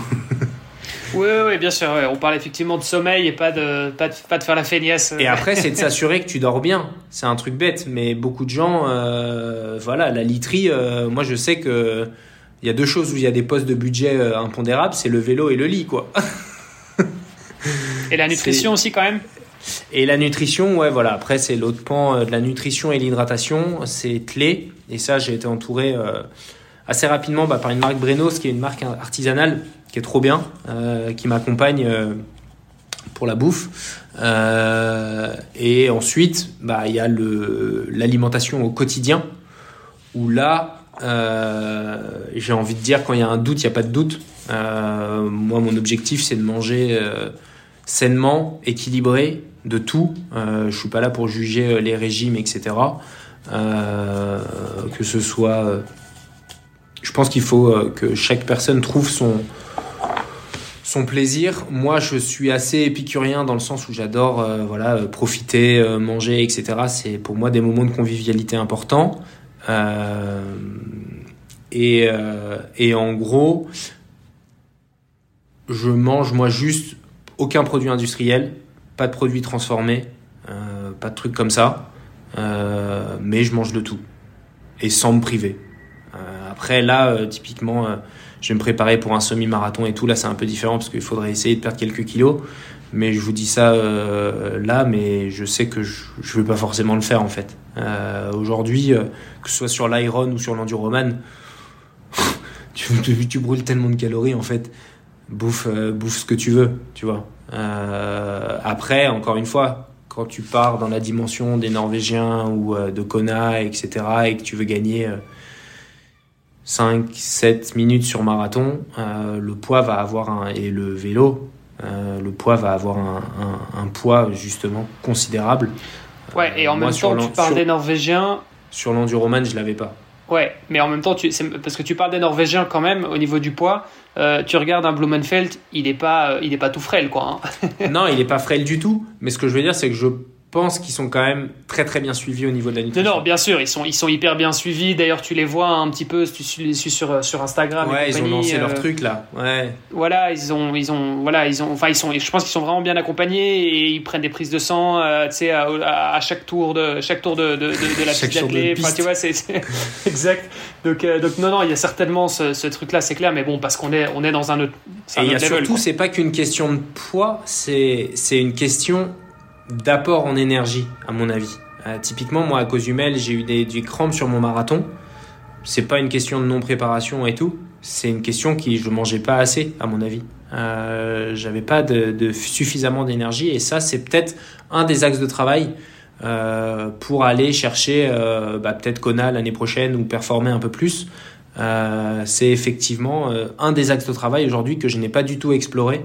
Parce qu'aujourd'hui, bah, c'est un peu classique. Hein, c'est une barre par heure euh, en petite bouchée, euh, suffisamment d'eau. Enfin, tu vois, c'est vraiment le B à bas. Est-ce que tu veux aller un peu plus loin et te dire bah, combien de grammes de glucides exactement tu as besoin? Tu, vois, tu, peux, tu peux toujours rentrer dans des choses un peu plus spécifiques qui te paraissent le bout du monde. Hmm.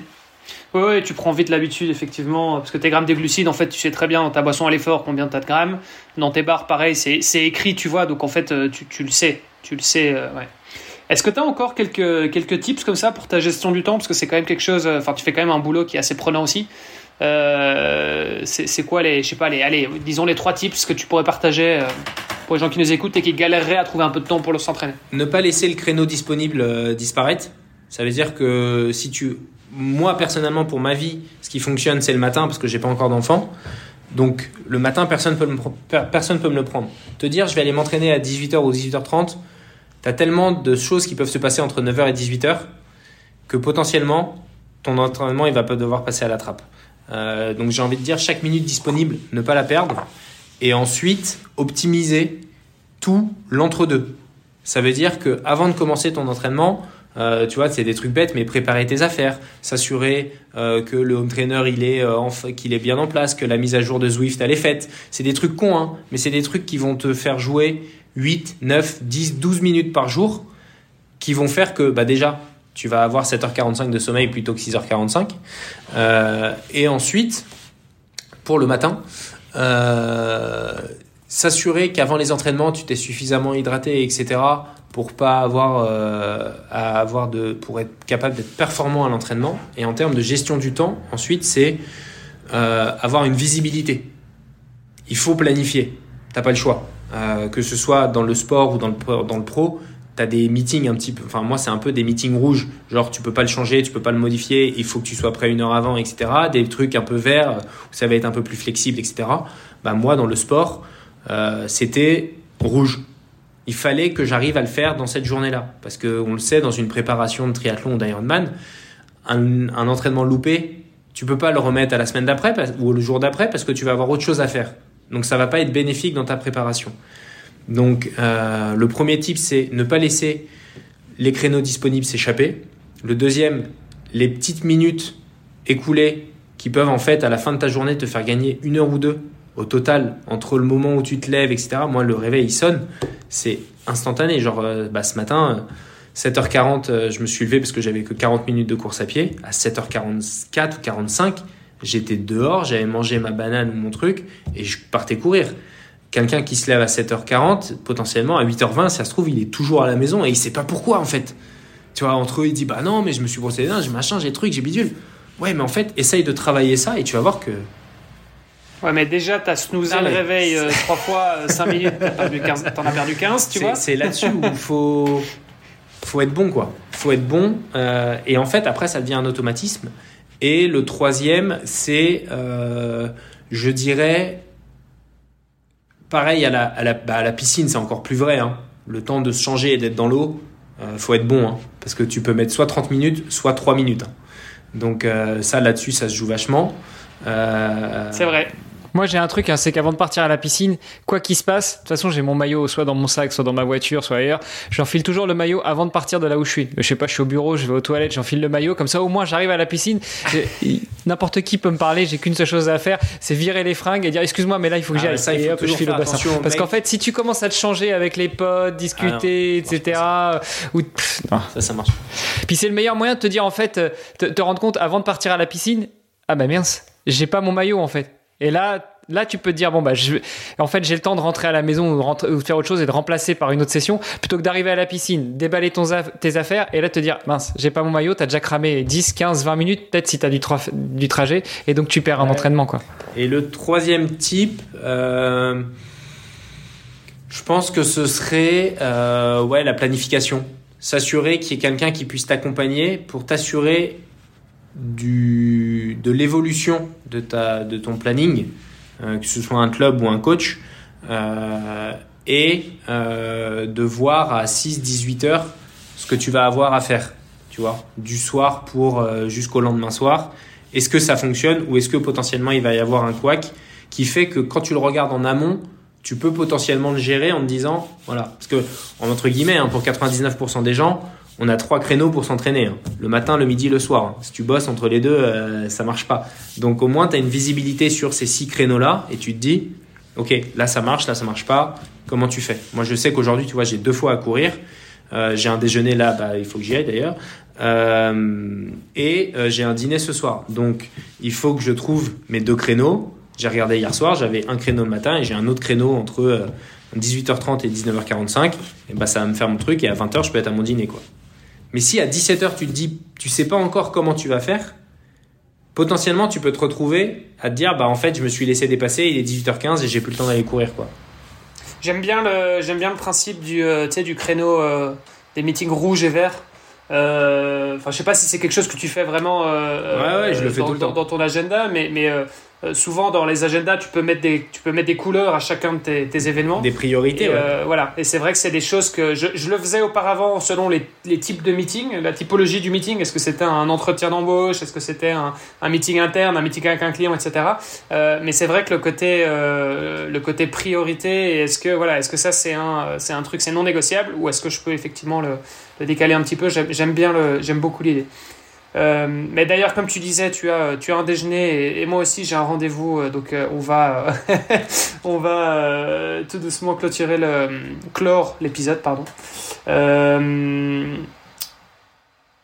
Toi, Thomas, si tu avais un dernier conseil pour nos auditeurs ou en tout cas ceux qui seraient, qui qui seraient pas encore, euh, qui seraient tentés par le triathlon mais qui se seraient pas encore euh, lancés, ce serait quoi pour toi le, conseil pour devenir triathlète? De manière générale, je dirais, peu importe ce que tu veux faire, faut le faire avec euh, enthousiasme et à fond quand tu te lances dans un truc. Pas à moitié ou pas en disant je vais pas y arriver.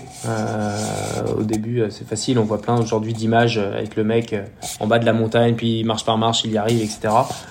C'est un peu bateau, mais je pense que c'est c'est à garder en tête quand même euh, parce que bah on le voit. Hein, au plus petit, euh, tu te dis euh, jamais je serai capacité de marcher, puis un jour tu te lèves, puis t'arrives à marcher. Enfin, c'est des belles images. Pour le triathlon, je dirais, bah, c'est un peu ce que j'ai dit tout à l'heure. Ne pensez pas que la nage c'est insurmontable. C'est loin d'être le cas. J'en suis un bon exemple. J'ai même traversé la Manche, donc c'est jouable. Euh, faut juste effectivement être dédié et y aller avec enthousiasme et en train. Ensuite, euh, si tu as vraiment trop de contraintes, trop de, de, de, de, peur, s'entourer. Bien évidemment, toujours garder un esprit critique parce qu'aujourd'hui, il y a vraiment à boire et à manger dans les entraînements. Euh, typiquement, si un mec te dit euh, va courir à Jean, c'est bien, tu vas maigrir, bah voilà, cette personne-là, tu, tu la mets de côté et tu lui parles plus jamais. C'est voilà, s'entourer de, bonnes personnes, savoir si c'est jouable de devenir triathlète, c'est un grand mot, mais j'ai envie de dire de faire un triathlon, que ce soit un S ou un Ironman, regarder le temps disponible et dans l'environnement dans lequel tu gravites.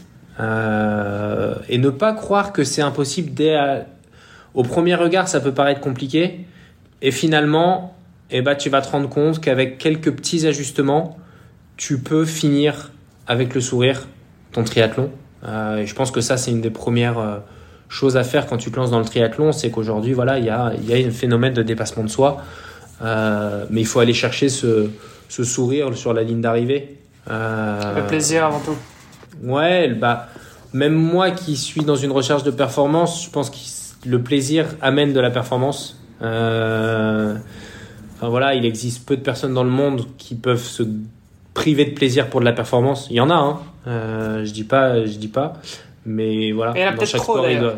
Ah bah on peut reparler des Norvégiens. Non, mais hein. voilà, il y, en a. Euh, quand tu regardes Michael Jordan, tu regardes The Last Dance sur Netflix, voilà, tu sais que c'est un mec qui voulait faire passer la performance avant son plaisir, même s'il trouvait du plaisir à jouer au basket avec le meilleur du monde. Euh, tu sens que voilà, c'est des gens, mais c'est des, des, des, personnalités qui sont uniques au monde. Hein, et j'aurais adoré être, euh, faire partie de cela, mais je pense que c'est des gens qui sont câblés de manière très très différente et qui sont une, ils ont une charge d'absorption à la contrainte qui est genre démultipliée par, euh, par ce qu'on peut avoir nous en fait. Mm. Euh, et, là-dessus, il faut se dire que pareil, il faut y aller petit à petit. Euh, c'est sûr que me préparer pour l'enduroman en 2017, jamais j'aurais dit que c'était faisable. Euh, juste impossible en fait. Je courais déjà courir 10 minutes, 10, courir 10 km sur tapis à la salle de sport pour faire genre, c'était le bout du monde. Donc il faut y aller. Et, et, après, encore une fois, le, le dernier truc un peu bateau, c'est que lorsque le dossard est acheté, c'est 50% de, du finisher. Je suis assez d'accord avec ça. Ça veut dire que tu es prêt à, à, y allouer du temps. Ouais, une fois que tu as accepté dans ta tête que tu allais le faire, euh, effectivement, il euh, n'y a plus qu'à quoi. ouais. Génial. Euh, bah écoute, super Thomas. Où est-ce qu'on te suit? On me suit bah, sur les réseaux si vous voulez. J'ai Instagram, très original, Tom Triathlète voilà. Ok. Euh, sur Strava et après, euh, ouais, j'essaie de, répondre et de communiquer en général parce que ce qui me plaît sur les réseaux, c'est c'est pas de montrer, mais c'est plutôt de partager. Euh, donc n'hésitez pas si des gens ont des, des, questions ou des préparations sur le Nord. Je reçois pas mal de trucs sur le Norseman et l'Enduroman, mais ravi d'échanger en tout cas parce que je pense que de partager, c'est pas simplement de donner de l'information, mais c'est surtout d'en recevoir, parce que de voir les problématiques de certaines personnes permet aussi de travailler sur soi-même et de voir si potentiellement c'est un problème chez toi aussi. Génial. Bah écoute, euh, moi je, te recontacterai euh, après en off parce que faut qu'on discute justement de toute la mise en place, du budget, de, la communication, tous ces trucs-là. Je suis à la ramasse euh, et, tu le disais, hein, on a besoin de s'entourer d'une équipe. Donc voilà, je vais déjà aller chercher les infos et puis essayer de continuer à constituer mon équipe. Avec grand plaisir. Je crois qu'on a perdu Olivier. Euh, ça, sonne le fin de, la fin de l'épisode. De toute façon, tu nous disais que tu as, un rendez-vous aussi. Euh, donc, on va pouvoir euh, s'arrêter là. Thomas, merci encore pour le temps que tu nous as accordé. Merci pour toutes ces réponses, pour toutes ces tips, pour, pour tous ces, ces tuyaux. Et puis, bah, qu'est-ce qu'on se dit? On se dit à bientôt pour ta prochaine épreuve. Peut-être quand tu iras à Kona, on, on fera un débrief? Bah écoute, si la dernière fois on a eu bon, espérons qu'on va avoir bon pour la prochaine. Ça marche. Euh, en tout cas, avec grand plaisir. Et euh, bah, j'ai hâte de, de voir les prochains invités que vous aurez aussi parce que je sais que j'en ai déjà écouté pas mal et c'est souvent source d'inspiration. Donc. Euh, Merci à vous deux. Bah, merci à toi. Un grand merci Thomas, c'était c'était passionnant comme épisode euh, et euh, curieux de voir aussi ce qui euh, ce que tu vas nous sortir là dans les, les mois ou les années à venir parce que je, suis sûr que dans ta tête il y a, y a, y a voilà il se passe des trucs. Allez. C'est sûr. Merci Thomas, à bientôt et merci on se beaucoup la semaine prochaine. Merci, à plus, ciao. Salut les amis. Merci d'avoir écouté cet épisode jusqu'au bout. N'oubliez pas de rejoindre notre groupe Facebook pour discuter avec les invités, commenter et poser vos questions. Et Olivier et moi, nous vous répondrons dans un prochain épisode. À la semaine prochaine. Salut les sportifs.